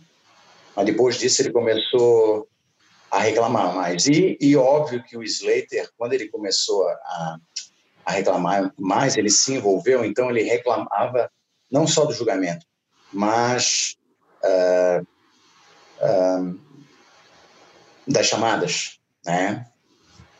Quando a gente começou, quando foi criado o comissariado, que o Kieran foi o primeiro comissário, então a gente teve momentos bem difíceis com ele em, em relação às chamadas, aos calls, aos famosos calls, porque o evento on, tá on. Tem um famoso, eu... tem um famoso lá no Gold Coast que ele insiste para ser na hora que mais favorece a ele. É, e, e, a gente faz piada até hoje com todo mundo, inclusive o KP, antes de ser comissário e ser surfer rap, o, o Richie Porter começava, costumava brincar com, com, com ele que na hora da bateria dele, se não tivesse tubular, ele dizia, não, the boys the boy said it's not good enough, it's going to get better. É, uhum. a turma disse que não tá bom. Aí eu disse, a turma quem? Tu? né? A tendência do neguinho sempre querer puxar a, a brasa para sua para sua sardinha. 96, ou a sua sardinha para cima da brasa. 96, apesar de ser um dos anos que eu acho que o Slater estava melhor surfando na, na carreira dele inteira, o Luke Egan também teve uma série de resultados contra ele que podia ter tirado o título mundial dele. Uma bateria hum. em Jeffreys Bay, hum. Jeffreys que o, o, Kelly ganha, mas ganha do Luke que na semifinal. E tem outras hum. baterias. 96 foi um ano duro para o Luke Egan e hum. o Slater ganha aquele ano, mas hum. o, o Luke Egan, quem sabe, com um pouco mais de boa vontade. Foram baterias que podiam ter dado para qualquer um dos lados. Não teve nenhuma coisa assim, escancarada. Uhum. Acho que podia ter ido ah. dele facilmente. Não. Você ah, e, e, Júlio, tinha, tinha um, o problema das, das, das, quatro melhores, né? era um problema crítico. Eu me lembro uma vez na Ilha Reunião, ah, teve uma bateria entre Luke Egan e Kalani Robb. Tá? O Luke Egan pegou, ele fez assim, ele fez um 8,5 no primeiros segundos da bateria, boiou, boiou, boiou, boiou, fez um 8 no meio da bateria e fez um outro 8 e pouco no finalzinho, logo no final. Então tem, tem que ter mais uma onda. Ah, fez dois oitos no meio da bateria e um. E o Kalani Robbie, ele surfou Europa é aquele curisco, né? Ele surfou umas 10 ondas entre 7 e 8. Tá entendendo? A bateria inteira. Então, para quem estava assistindo, ah, aquilo encheu os, os olhos. Eu não, devia ter computador, porque senão teria é, situação, né? E eu me lembro a raça toda reclamando porque o Kalani Rob perdeu essa bateria. Tá? Porque para quem assistiu a bateria a olho nu, o Kalani surfou muito mais. E, mas nas, nas quatro melhores o cara levou a bateria. Isso era um problema que acontecia muito. Né? Ao contrário, ao contrário baterias... foi ao contrário. O Luke Egan ganhou, mas o Kalani pegou mais onda. É. Ele pegou três ondas de oito. Você falou o Kalani, você confundiu. Exato. Confundi, confundi. É. Enfim, era um problema que acontecia, né? Às vezes, que não estou justificando essa bateria do Luke Egan, eu estava me lembrando que agora em 97 ele vai e ganha o, o campeonato em G-Land, em Speedball, um dos melhores mares que eu já vi numa final do campeonato, das quartas em diante, né? Ele, ele, ou das oitavas em diante, ele domina aquele, aquele campeonato de uma forma sensacional. Inclusive batendo o Kelly, né? Ele ganha do Kelly, certo? É, ele bate o Kelly nas quartas, eu acho. E aí vai, ganha do Machado, e do Chris Gallagher na final, eu acho que ele ganha. É, eu acho que é do Chris Garvey. Você, você é, conviveu bastante e fez parte do, do corpo de juízes também, que eu considero que mudou e que permitiu que a modernidade se apresentasse a, ao surf profissional no final de 80 para início de 90, nomeadamente o Steve Fuchs, com aquele corpo todo de juízes, decidiram que é, surfistas que esticavam mais a onda até a beira não ganhariam mais de surfistas que fossem agressivos o suficiente para ganhar a bateria. E isso fez o, o surf entrar num reino completamente diferente de julgamento. Porque até uhum. então, até então, um cara que repetia a mesma manobra dez vezes no onda longa ganhava de um cara que fazia duas manobras espetaculares. Sim. E, o, e o Fuchs e, e, e, esse corpo de juízes e a ASP da época muda isso. O que, que, que, você tem a dizer dessa época? E depois vamos falar um pouco do Perry Hatch. Ah, foi, foi uma. Foi uma. O Barton Lynch estava conversando comigo outro dia desses e ele falava que. Ah, inclusive, ele me apresentou para a tua mulher dele dizendo assim: ó, uh, baby, esse cara aqui era o nosso head judge na época mais crítica da história do surf profissional, que foi no. Aí ele falou assim: a gente quase matou ele, que foi no na chegada da New School yeah. e na saída da, School, right? Que, que, ele falou: nunca antes e nem depois teve uma linha tão definida na areia da praia, né? Que foi a geração Slater, Machado, Dorian, Williams, Padarati, Gouveia, Raquias, Herring, Powell, Prestige, aquela turma enfrentando Curran, Carroll, um, Lynch, Hardman, Elkerton, Bain, Macaulay, uh, Derek Hall, Derek, a escola estabelecida, Potter, né, os grandes nomes né, do, do O Stanley Garcia estava perdido, ele cai no meio dessa, dessa, dessas duas escolas, e na época ele era um menino prodígio bonzinho, ele nem aparecia como o Stanley Garcia que a gente conhece, né, que a gente se lembra.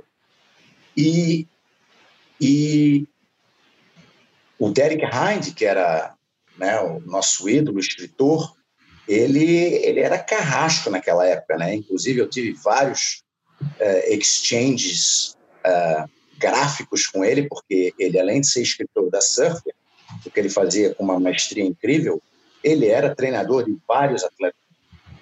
Né? E quando os atletas dele perdiam, eu recebia bíblias de protestos dele, muito bem escritos e muito bem colocados, que eram difíceis de, de, de responder, mas que eu tinha que responder e responder sempre.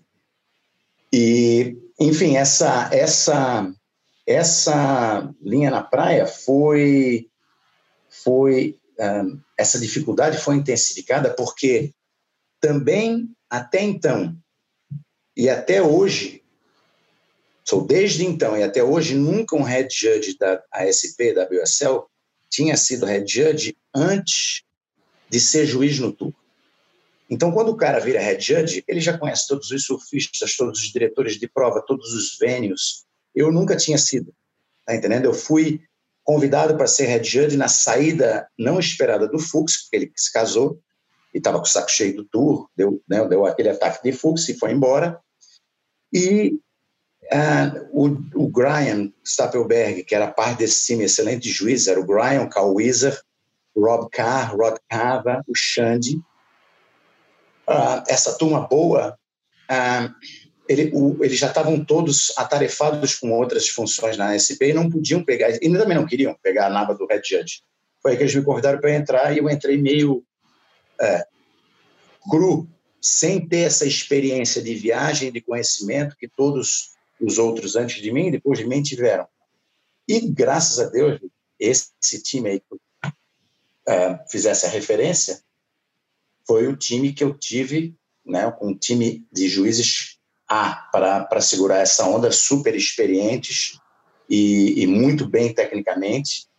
uh, um dos melhores quadros de julgamento que eu já vi. E foi o que né, me ajudou a segurar a onda em oito anos que eu fui head judge da, da, da SP. Óbvio que ao longo desses oito anos teve rotação, né? Teve gente que saiu e novos que entraram. E tem, e tem um, um detalhe que é um detalhe importante nessa história. O Steve Fuchs, além de ser um cara respeitado pelo passado dele como surfista, acho que ele é do Sunshine Coast, se bobear. Né? Sem dúvida. Ele, ele é faixa preta, né? Faixa preta de karatê. Então o pessoal morreu. Todo mundo sabia disso no circuito, é. É um cara muito gente boa, mas aquele cara, aquele Ozzy Taff, né? Até do jeito que ele falava.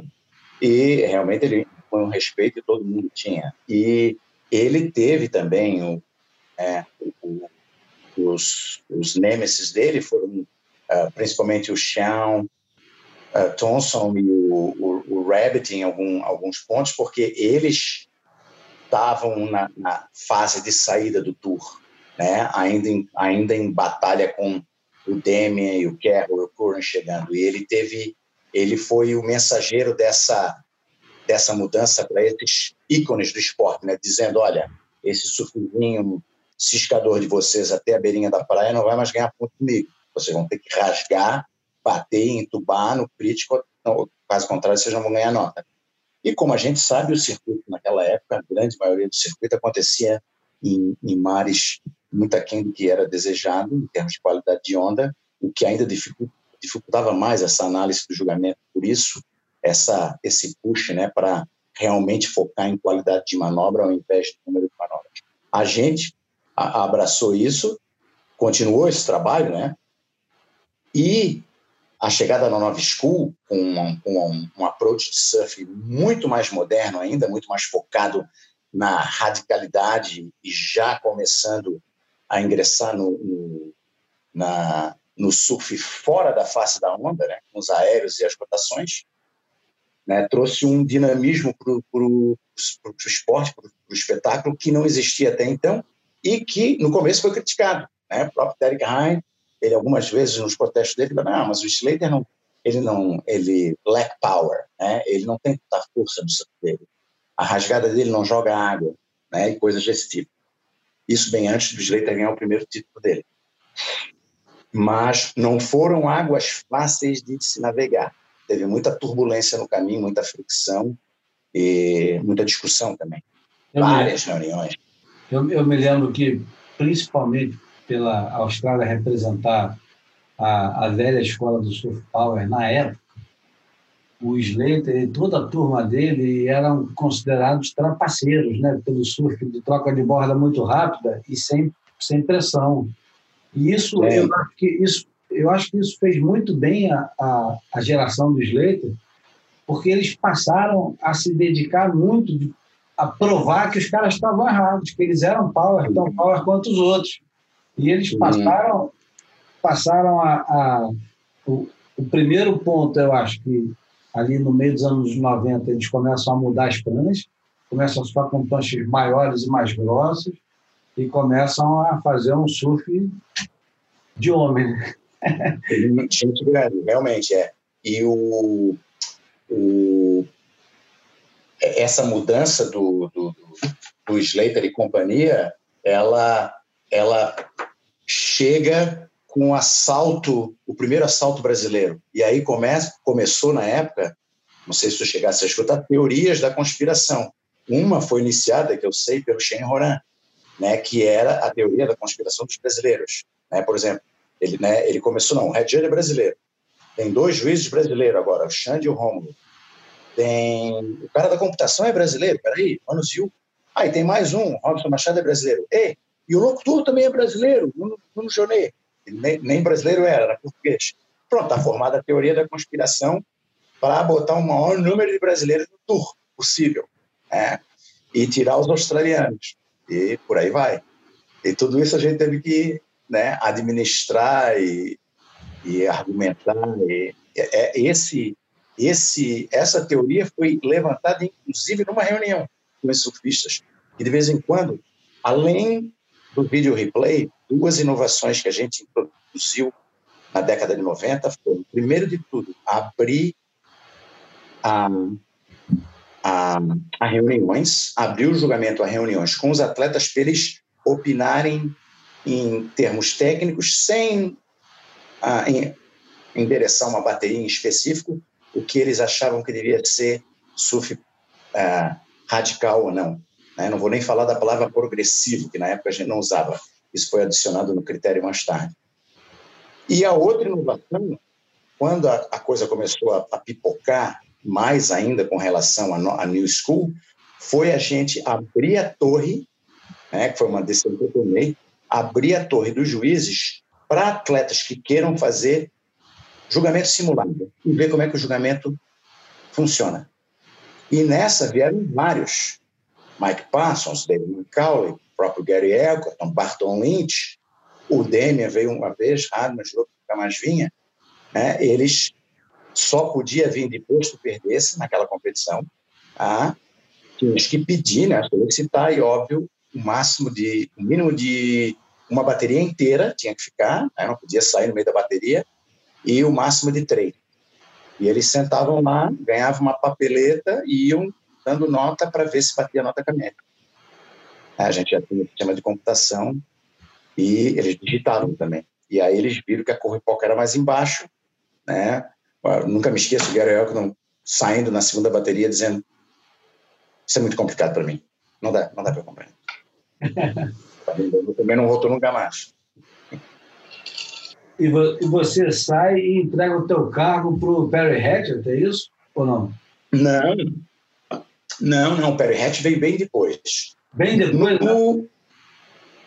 É, bem depois, em termos de. Acho que uns dois anos depois, porque foi o seguinte: no começo de 97, que ia fechar, no final do ano, fechava o meu oitavo ano, o Di, que era então o diretor executivo, é, me chamou no começo do ano, eu digo, olha, já estás há sete anos nessa função, e eu, eu concordei com ele, eu não achei que eu ia ficar tanto tempo. Uh, esse vai ser o último ano, vamos, vai ser teu último ano, tá? Então quero te dizer, vamos planejar a tua transição. Tá? Eu tinha uma ideia de me mudar para a Califórnia e trabalhar no escritório da Califórnia com ele. A gente tinha acabado de assinar com a Coca-Cola um patrocínio Umbrella mundial. E eu digo tudo bem. E, e, e tinha uma, uma tinha um desejo muito grande dos surfistas e, e da mesa, da, da board da, da SB, de colocar na posição de head judge um ex-surfista profissional high profile. Eles achavam que ia é, resolver o problema de julgamento, de reclamação de julgamento. Eu digo assim, ó, vocês estão viajando. Vocês podem colocar ali o Papa, primeira bateria polêmica que tem o Slater com o Gary Elkerton, o Gary Elkerton vai mudar de religião, se ele for, se ele for católico. Tá entendendo? Ou vice-versa. Mas, enfim, escolhido foi o Dave McCauley. Dave ah, já tinha sido. disso. Dave. Inclusive, tem um artigozinho da Surfer, não tem aqui, está no escritório, tem esse artigo, uh, uh, sobre eu treinando o Dave McCauley. Esse ano inteiro de 97, eu treino o Dave McCauley, tá? ele já tinha se aposentado, em vários eventos a gente paga para ele vir, para ele sentar comigo todo santo dia como shadow, dia treinando e ver como é que é o meu trabalho, etc. Naquele ano, em novembro, a, a Margaret River foi em novembro, no final do ano. A, e a, acontece uma bateria polêmica com, com o Rich Collins contra um australiano. A, e o Dave McCauley se vira e diz para mim, deixa que eu vou falar com ele. Cara, resultado, o Rich Collins quase caiu na porrada com o Steve Xingou ele de tudo, eles eram parceiros de tour, né? Tiveram tudo juntos. O Rich Collins já estava no final, foi o último ano dele, final da carreira. Uh, resumindo, o Dave McCauley, depois daquele, daquele confronto, escreve uma carta linda, grande, para a direção da SP, dizendo que ele agradece a oportunidade, que ele agradece todo o tempo que eu devotei a ele, mas que ele está é, refugando a proposta, que ele não vai ser, que ele não aceita o cargo. E aí é nessa, nesse uh, frigir dos ovos, final do ano, que o Di e o Al uh, partem para o plano B, que era o quê? Ressuscitar o Fuchs. Tá?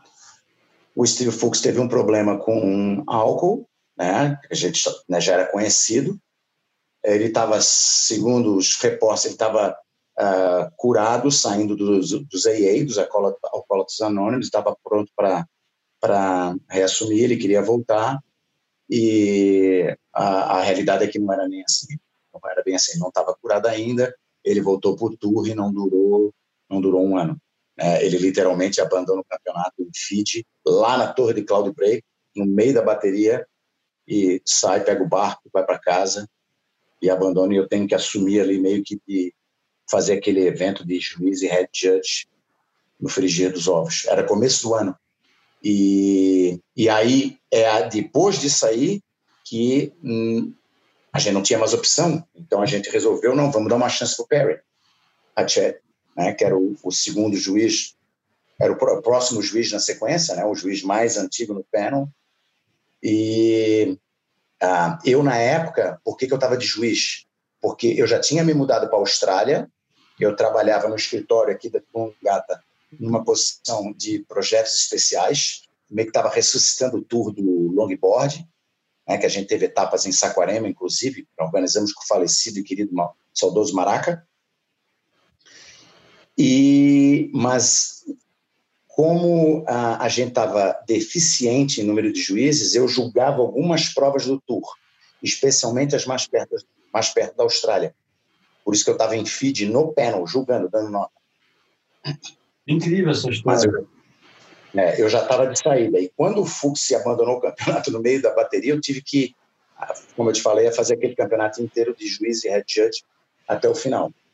No campeonato seguinte, a gente colocou o Pérez na função de head judge. Eu ainda julguei o restinho daquele ano, mais alguns eventos, acho que quase todos, porque aí o Perry saiu do panel, eu tive que... Tá vindo pegá-lo já? Eu tive que ah, julgar mais eventos ainda.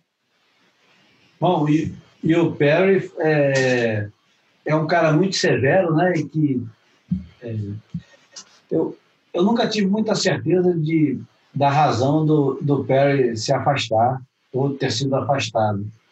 Na época, circulava a informação que ele era muito intransigente, que ele não gostava muito de conversa. E você era exatamente o contrário, né? Você era o cara que ia lá, conversava, pô, tinha paciência, tentava explicar. Uhum.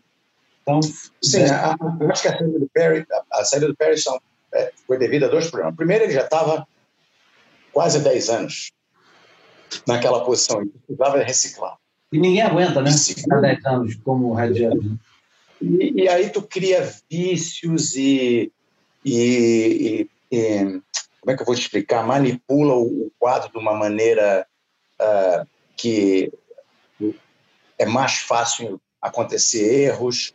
E o segundo uh, problema que, ele, que da saída do Perry, ela, ela, ela tinha um problema interno de uh, relacionamento com o, o Pennon, ah, que uh, né, no mundo de hoje não é mais tolerado, né? Para usar uma palavra bem moderna, usar um bullying profissional. Tá? Então, esse eu acho que foi a principal, foi a, essa foi a principal razão da saída dele, né, dos juízes se unirem e, e, chegar a um ponto de não aguentar mais e dizer, ó, não dá mais para trabalhar dessa maneira, ou troca ou sai, saímos nós. Né? Então, teve que, ouvir, teve que ocorrer uma, ocorreu uma mudança e eu não sei se você lembra disso, na época, o Brasil, mais uma vez, tinha ah, na, na Brasp, via Gadelha, Sérgio Gadelha e turma, eles tinham lançado uma ideia que estava funcionando com sucesso, que era, ao invés de ter um head judge, ter três, que eu achei muito legal, depois que eu vi ela em prática, por quê? Porque o esporte cresceu de uma maneira tal que, ah, primeiro, o Red Bull precisa, de, precisa descansar, precisa de, né, não dá para ficar lá durante seis dias, da primeira bateria até a última, sem descansar mal, dá tempo de tu ir num toalete ou comer um prato de comida. Segundo, a, o, a, o sistema da rotação, colocando o head judge como juiz, dando notas também. Né? Então, por exemplo, ele fazia duas baterias como juiz, duas como head judge, duas ele descansa. E assim por diante. Então, quando tu está julgando, quando tu está dando nota, tu está... Porque o, o, trabalho do head judge, ele meio que te alinea da, da qualidade máxima de tu poder dar nota. Ah, é difícil de explicar se tu nunca julgou ou, ou trabalhou como head judge. Então, em, em termos práticos, ou em uma, uma, linguagem bem popular, ele te enferruja no julgamento, o trabalho de head judge. Claro, então, é... eu, acho, eu acho que uma boa figura de, de, de linguagem, para o cara ter uma imagem, é que o head judge ele acaba sendo o juiz do julgamento. Ele acaba ficando mais preocupado em julgar os juízes e ver se eles estão alinhados do que propriamente julgar a onda e se concentrar em julgar só o desempenho do cara, né? Sem dúvida.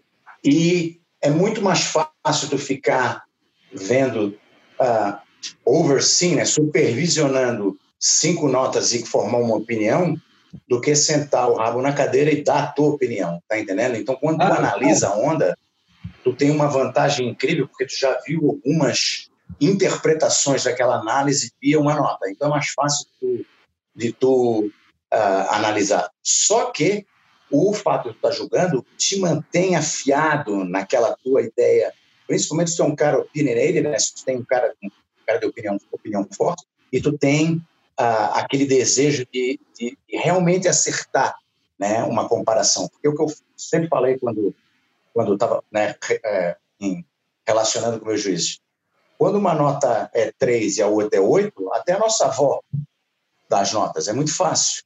Agora, tu separar um 8,5 de um 8,7 que vai determinar a vitória de uma bateria, tá entendendo? Ou de um 9,2 para um 9,5, é aí que a coisa começa a complicar, porque tu tá analisando o topo do esporte, os melhores do mundo, o pinnacle do, da performance dele, e atenta àquele detalhe que vai determinar realmente quem foi o melhor surfista, o melhor competidor naquele espaço de tempo. Então, é aí que o excelente juiz vem para frente. Então, esse trabalho da, do triunvirato brasileiro, como eu chamei, eu achei muito interessante, além do que proporcionava aos todos eles, todos os três, descanso. Todo mundo de descanso. É um trabalho mental que extenua. Se tu não, se tu não dá uma parada e dá uma refrescada, realmente tu entra em, daqui a pouco tu entra em parafuso. E nós introduzimos isso. Quando saiu, saiu o Perry, em vez de a gente determinar que é ter um head judge, a gente faz o quê? Coloca o Richie Cora como, óbvio, tem que ter um líder, né? tem que ter um juiz-chefe, um head judge, mas com dois head judges uh, assistentes, por falta de melhor termo. O Pritamo Arendt, que é o atual head judge agora da WSL, e o Dave Shipley. Né? Então, esses caras formavam o coração do corpo técnico do quadro de julgamento né? e junto com o Luli Pereira, o Yannick francês, o Basco Miquel, o, o, o Ben Lowe australianos, todos bons juízes, excelentes juízes, excelentes surfistas, formaram esse panel incrível que a gente tem. Óbvio que alguns já saíram.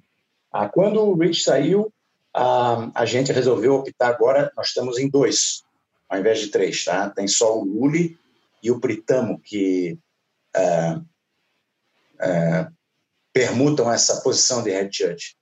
Ah, mas foi uma mudança interessante ver um novo, um novo dinamismo é, para o julgamento. Além do que, quando tu tem esses, essas três pessoas ah, em rotação, tu, como empresa, como liga, tu está sempre treinando duas outras pessoas para aquele cargo mais importante. Né? No caso de um ficar doente, se aposentar, arrumar um emprego melhor e dar tchau para nós, né? arrumar uma namorada nova, não querer mais viajar, e assim vai. É, as razões porque muitos saem do emprego, né? abandonam a carreira de juiz e vão, vão fazer outra coisa. Então, a, a liga não fica com as calças na mão. No caso do Real, o Red Judge decidiu parar agora. Não tem mais ninguém para botar no lugar dele. Eu me lembro muito bem é, eu acho que foi o ano que o Jorge ganhou em Jeffers Bay, o primeiro campeonato dele. Eu, eu acho que foi esse ano que o, o Perry estava completamente isolado em Jeffers Bay. Ele ia comer sozinho e você via assim os juízes interagindo, mas ele sempre sozinho. Eu me dava bem com ele, apesar de, de a, gente eu também. a gente era da mesma geração e eu conversava bem com ele. Acho que até por sua causa. É, uhum. Sempre sentava, conversava, debatia, e, e enfim, ele comigo era 100%. Então, nesse ano eu percebi, falei, caramba, o, o cara está sendo deixado de lado, completamente deixado de lado. Eu nunca via ele com ninguém. E todo o resto da SP eu via sempre ou com um amigo ou com outro e tal, e ele sempre sozinho. E foi uma época é. que tinha resultados, o próprio resultado do Jorge, duas vezes naquele campeonato, ele ganha. Ele, ele uhum. vira duas, uma bateria contra o Bidam, que acho que é a final, e vira uma outra que acho que também é semifinal, na última onda. Uhum. Enfim, é, era, era uma época explosiva, né? De, de muita mudança, de novo muita mudança, né? E essas épocas de mudança são foda, né? Aham.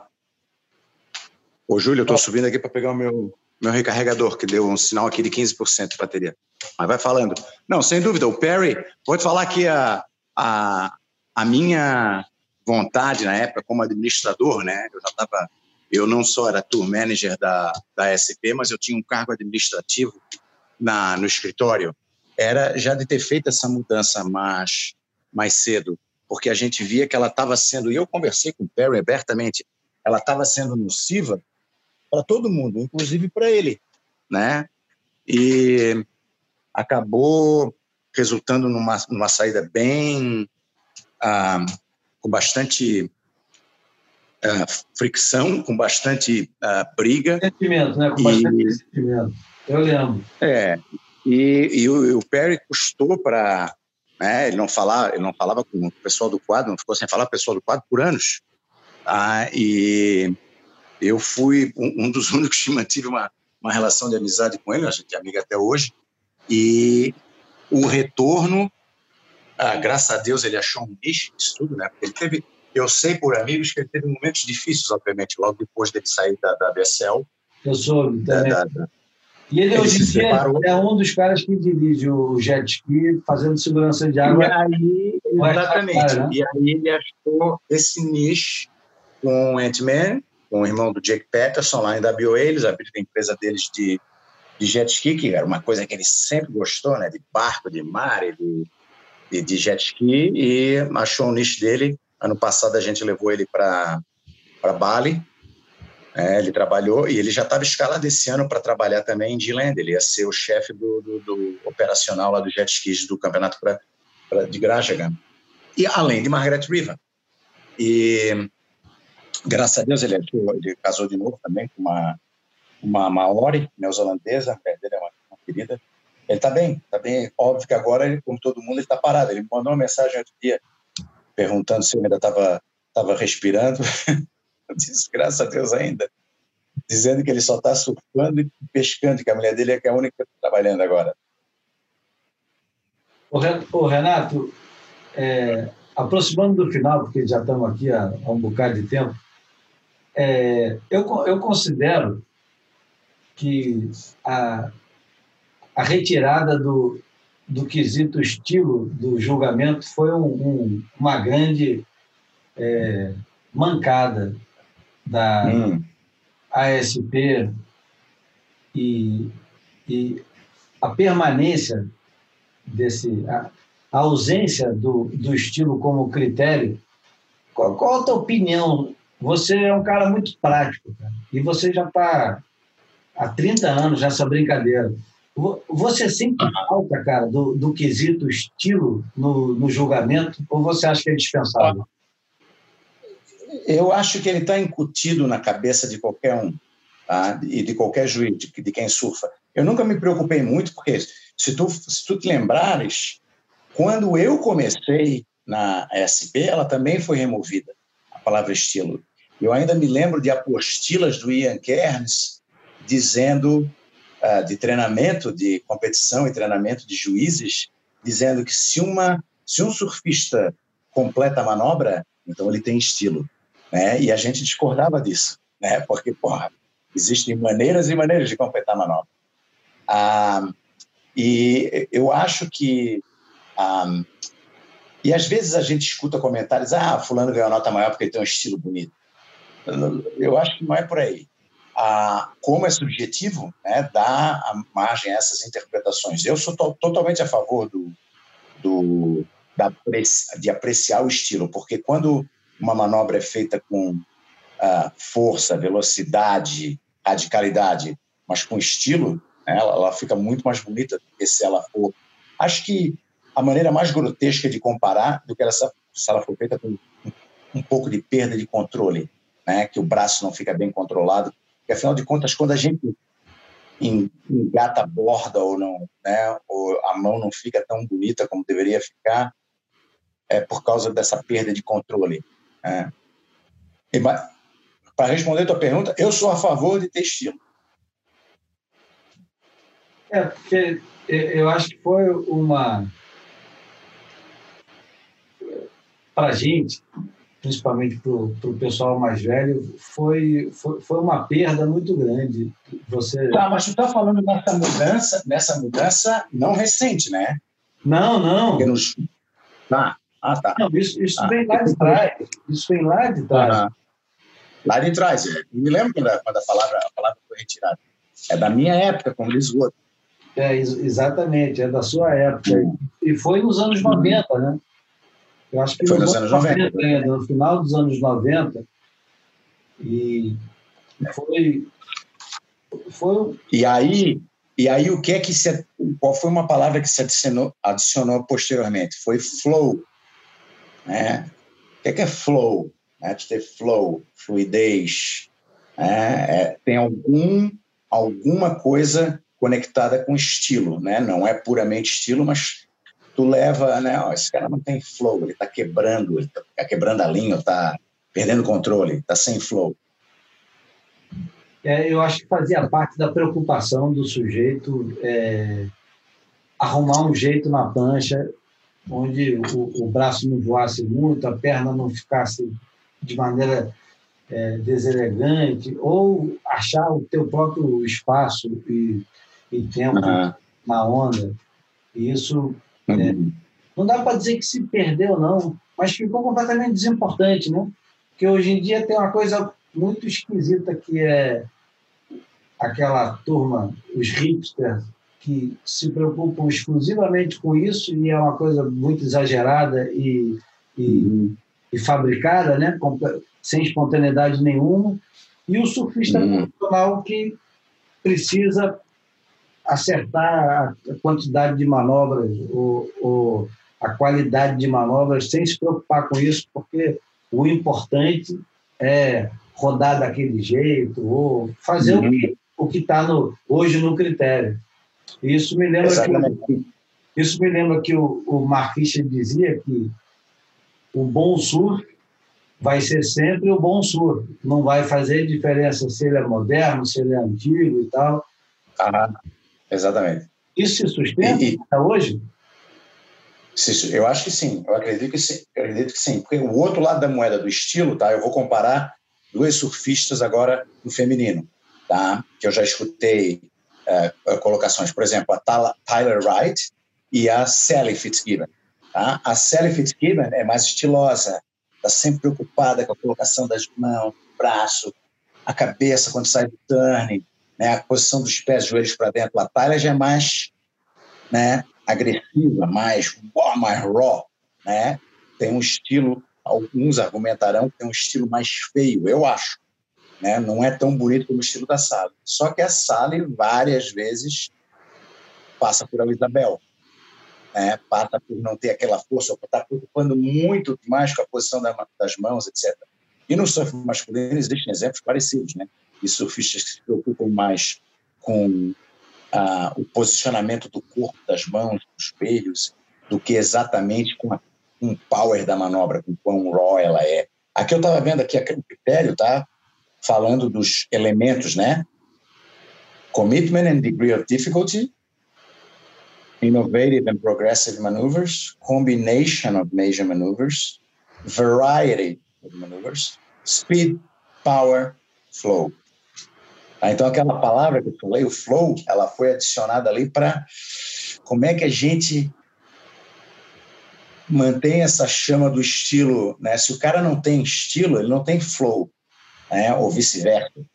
Ah, então tem sempre uma tem sempre um quinhãozinho aqui no critério para dizer não, vou dar esse meio ponto a mais porque eu gostei, ele foi mais fluido, ele conectou melhor as manobras, ele ele não perdeu o controle, né?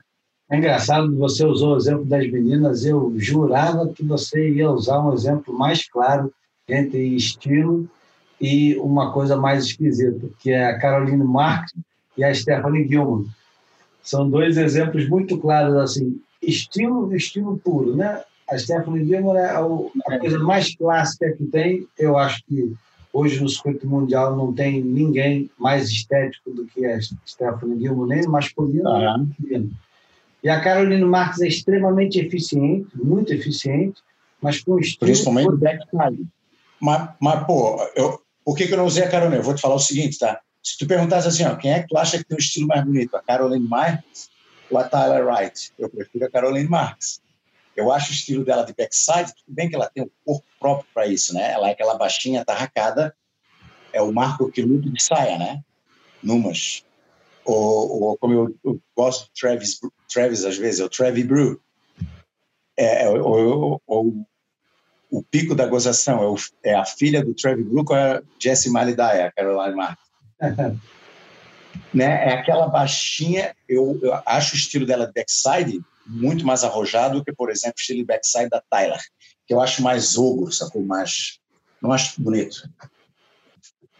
Eu, eu concordo. Mas é uma bica né? E a, a, a Sally, que tem um estilo, né? Muitos argumentarão bem mais bonito, ela não tem esse título, né? Ela, ela peca por causa, talvez porque ela está sempre preocupada, né? Já vi neguinho, às vezes ela né, faz um floater, aterrissa e faz aquela, aquela coisa com a cabeça que vários surfistas masculinos também fazem, né? a famosa jogada do cabelo para trás, quem tem o cabelo comprido, que a turma fazia, principalmente na época aí dos anos 90, para ganhar mais. Ninguém dizia, ah, vai ganhar mais pontos, o juiz deu aquela jogada do cabelo para trás. Um bracinho, né? uma jogada de cabelo, isso sempre deu resultado. Body language. Bom, eu nem vou falar de WSL e de 2020, porque eu acho que tua hum. deve estar por aqui e você deve ter. Não, os teus, pro teus uh, ouvintes, uh, uh, boy espectadores, eu posso dizer o seguinte: a gente está trabalhando forte para uh, manter circuito, reformular o circuito, como você já souber da, da mudança do, da decisão do título mundial, e a próxima a o próximo update é provavelmente agora no começo de junho. Ah, só que é uma situação tão delicada a, a que a gente vive atualmente que é, eu falo quase que diariamente para os competidores quando me perguntam. É difícil dar uma resposta uh, conclusiva quando a gente não tem ideia de quando vai poder recomeçar o, o circuito, principalmente por causa uh, de, da, do circuito mundial está nas mãos não só da WSL, mas atualmente dos governos, das empresas aéreas, né, de quando a, as fronteiras irão se abrir e o pessoal, né, todo mundo vai poder voltar a viajar de uma certa maneira parecida com o que era antes. Então, é, é, é impossível de dar uma, uma resposta positiva, mas se tu tiver alguma pergunta eu puder responder, pode perguntar, vamos lá. Não, eu sinceramente eu estou muito satisfeito com a nossa conversa e, e, sobre a WSL de 2020. Eu tenho certeza que você não está autorizado a responder coisas mais é, íntimas do, da empresa, que hoje é uma empresa, não é mais uma coisa governada pelos surfistas, mas sim é uma empresa particular. Eu não quero te colocar na, na situação de, de ter que ter que tem que responder ou politicamente as coisas, como todo mundo já já está careca de saber, uhum. ou, ou te colocar numa situação complicada. Portanto, eu eu acho que nossa conversa está tá, tá bem realizada. Ótimo. Eu. Ó, antes de encerrar, vou te mostrar. Achei a foto do Jorge Ruxel aqui, ó. Nossa. Na foto, o meu camarada Coy Meirelles, que também era competidor lá em Floripa, ele está com a minha prancha e eu estou com a dele. A dele era uma Pio, querido Paulinho Pio, até hoje lá na ilha. Ah, e ele está segurando a minha Jorge Rupsel 71 monoquilha, famoso tocão. Paulinho, uma prancha que eu comprei do Beto Boris, na época. Coisa linda. 76 esse aqui. Verão de 70, é, é, janeiro de 76, no Santinho, norte da ilha, ali a praia do Santinho. Ali tem o, posto, o postão, o resort, o postão do Santinho. Na, na época que aquilo ali não valia nada ainda, não? Nada, era mato. Quem, quem diria, né? Era tudo mato. Uma outra casa de pescador e olha lá. A gente dirigia na praia, todo mundo colocava o carro na praia até o canto, como era na Joaquina também. Como devia ser, como era também na, na Barra, né? Todo mundo dirigia nas trilhas da Barra e parava o carro na beira da praia e ia surfar. Muitos tempos. Na época que as praias tinham dunas, né? É, tu pegasse essa época, Júlio, da barra ainda de. Peguei, eu, eu, eu, eu peguei o finalzinho da barra ainda é, de mão dupla. Eu, eu, me lembro, eu me lembro quando eu era pequeno de, de ir para Grumari ou Guaratiba, e era uma viagem, não é como uhum. que você vai todos os dias. Era uma viagem, você é. levava o farnel completo para fazer piquenique, passar o dia inteiro. Uhum. É, mas eu comecei a pegar onda muito tarde. Comecei a pegar onda só em 81. Uhum. Eu já tinha 13 anos quando comecei a pegar onda. Foi, uhum. como vocês chamam, eleito Bloomer. Bloomer. É, mas era a nossa idade também. Tá com quantos anos? 52. Ah, tá. É, não, tô um pouquinho antes. Tô com 57. Cinco anos de diferença. Bom, foi muito agradável. Espero, espero em breve poder conversar de novo contigo sobre assuntos é, mais modernos e mais mundanos, mas também quero um uhum. dia conversar de novo contigo sobre, novamente, aqueles anos dourados do início do surf catarinense, que é, que é um, um, uma coisa que eu acho que é uma história que precisava ser melhor contada. Uhum a, a, a, vinda sempre dos santistas, principalmente, né? os paulistas, mas mais precisamente os santistas e alguns dos cariocas para competir naquelas provas dos circuitos estaduais. Uns acabaram ficando, vieram e não voltaram mais. O Picuruta foi campeão catarinense. Uhum. Vinha sempre ele, Almir, é, a Edu Bahia, não, Edu Buran. Edu Buran, Valmir, que ficou lá, né? Foi um dos que veio e não voltou. A, a turma que vinha direto para os campeonatos. Tem muita gente que ficou lá, afinal de contas era difícil de voltar, né? Avelino ficou lá, Santista. Sem dúvida, Avelino, a Tio Bibi, a turma deles toda, é, vão lá até hoje. É. E o Paulinho Pio, que fez tua prancha, carioca, família tradicional. Uhum. chefe de cozinha. O filho do Paulinho Pio agora, o Paulinho Pio, tu te lembras, depois disso, ele abriu com muito sucesso o restaurante dele. Maravilhoso. Né? Martim Pescador, né? se não me engano, ali no Perto. E, e, o filho dele agora, um dos filhos dele, os filhos dele, é, é gourmet, é, é, tem uma, uma doceria. Ele faz bolos, sobremesas, a minha mulher acompanha no Insta, de vez em quando eu vejo. Bacana. Obrigado, Renato. Aproveita teu dia, fique em casa. Você não tem casa, mas espaço. Isso. Bom sono aí para ti, que já é tarde no Brasil. Aquele abraço. Obrigado, Renato. Valeu, querido. Um abraço.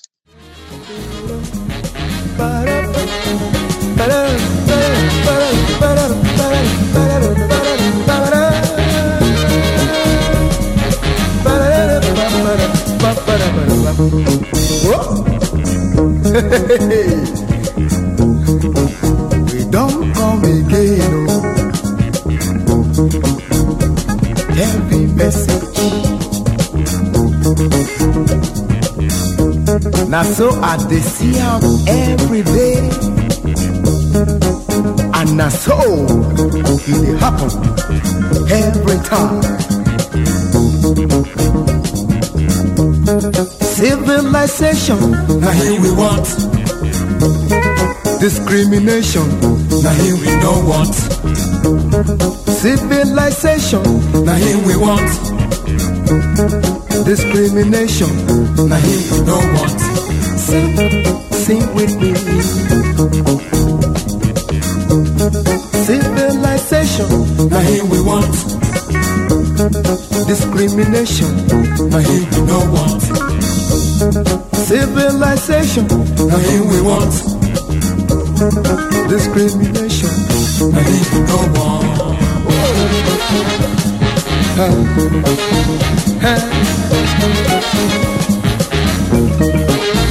That's what I mean.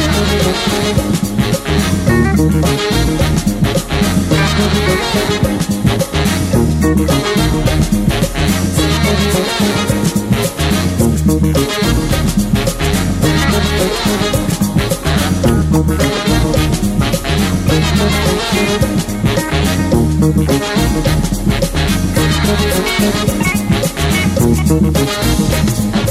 Oh, ah. another heavy message. Make we buy our home, For dear, make we buy them home, for here, make them buy our home, for here, make we buy them home. for dear, Eh? Eh? Oh. Eh? Make we do our own, for dear, make them do our home, for here, make them do our home, for here, make we do them home. Oh. for dear,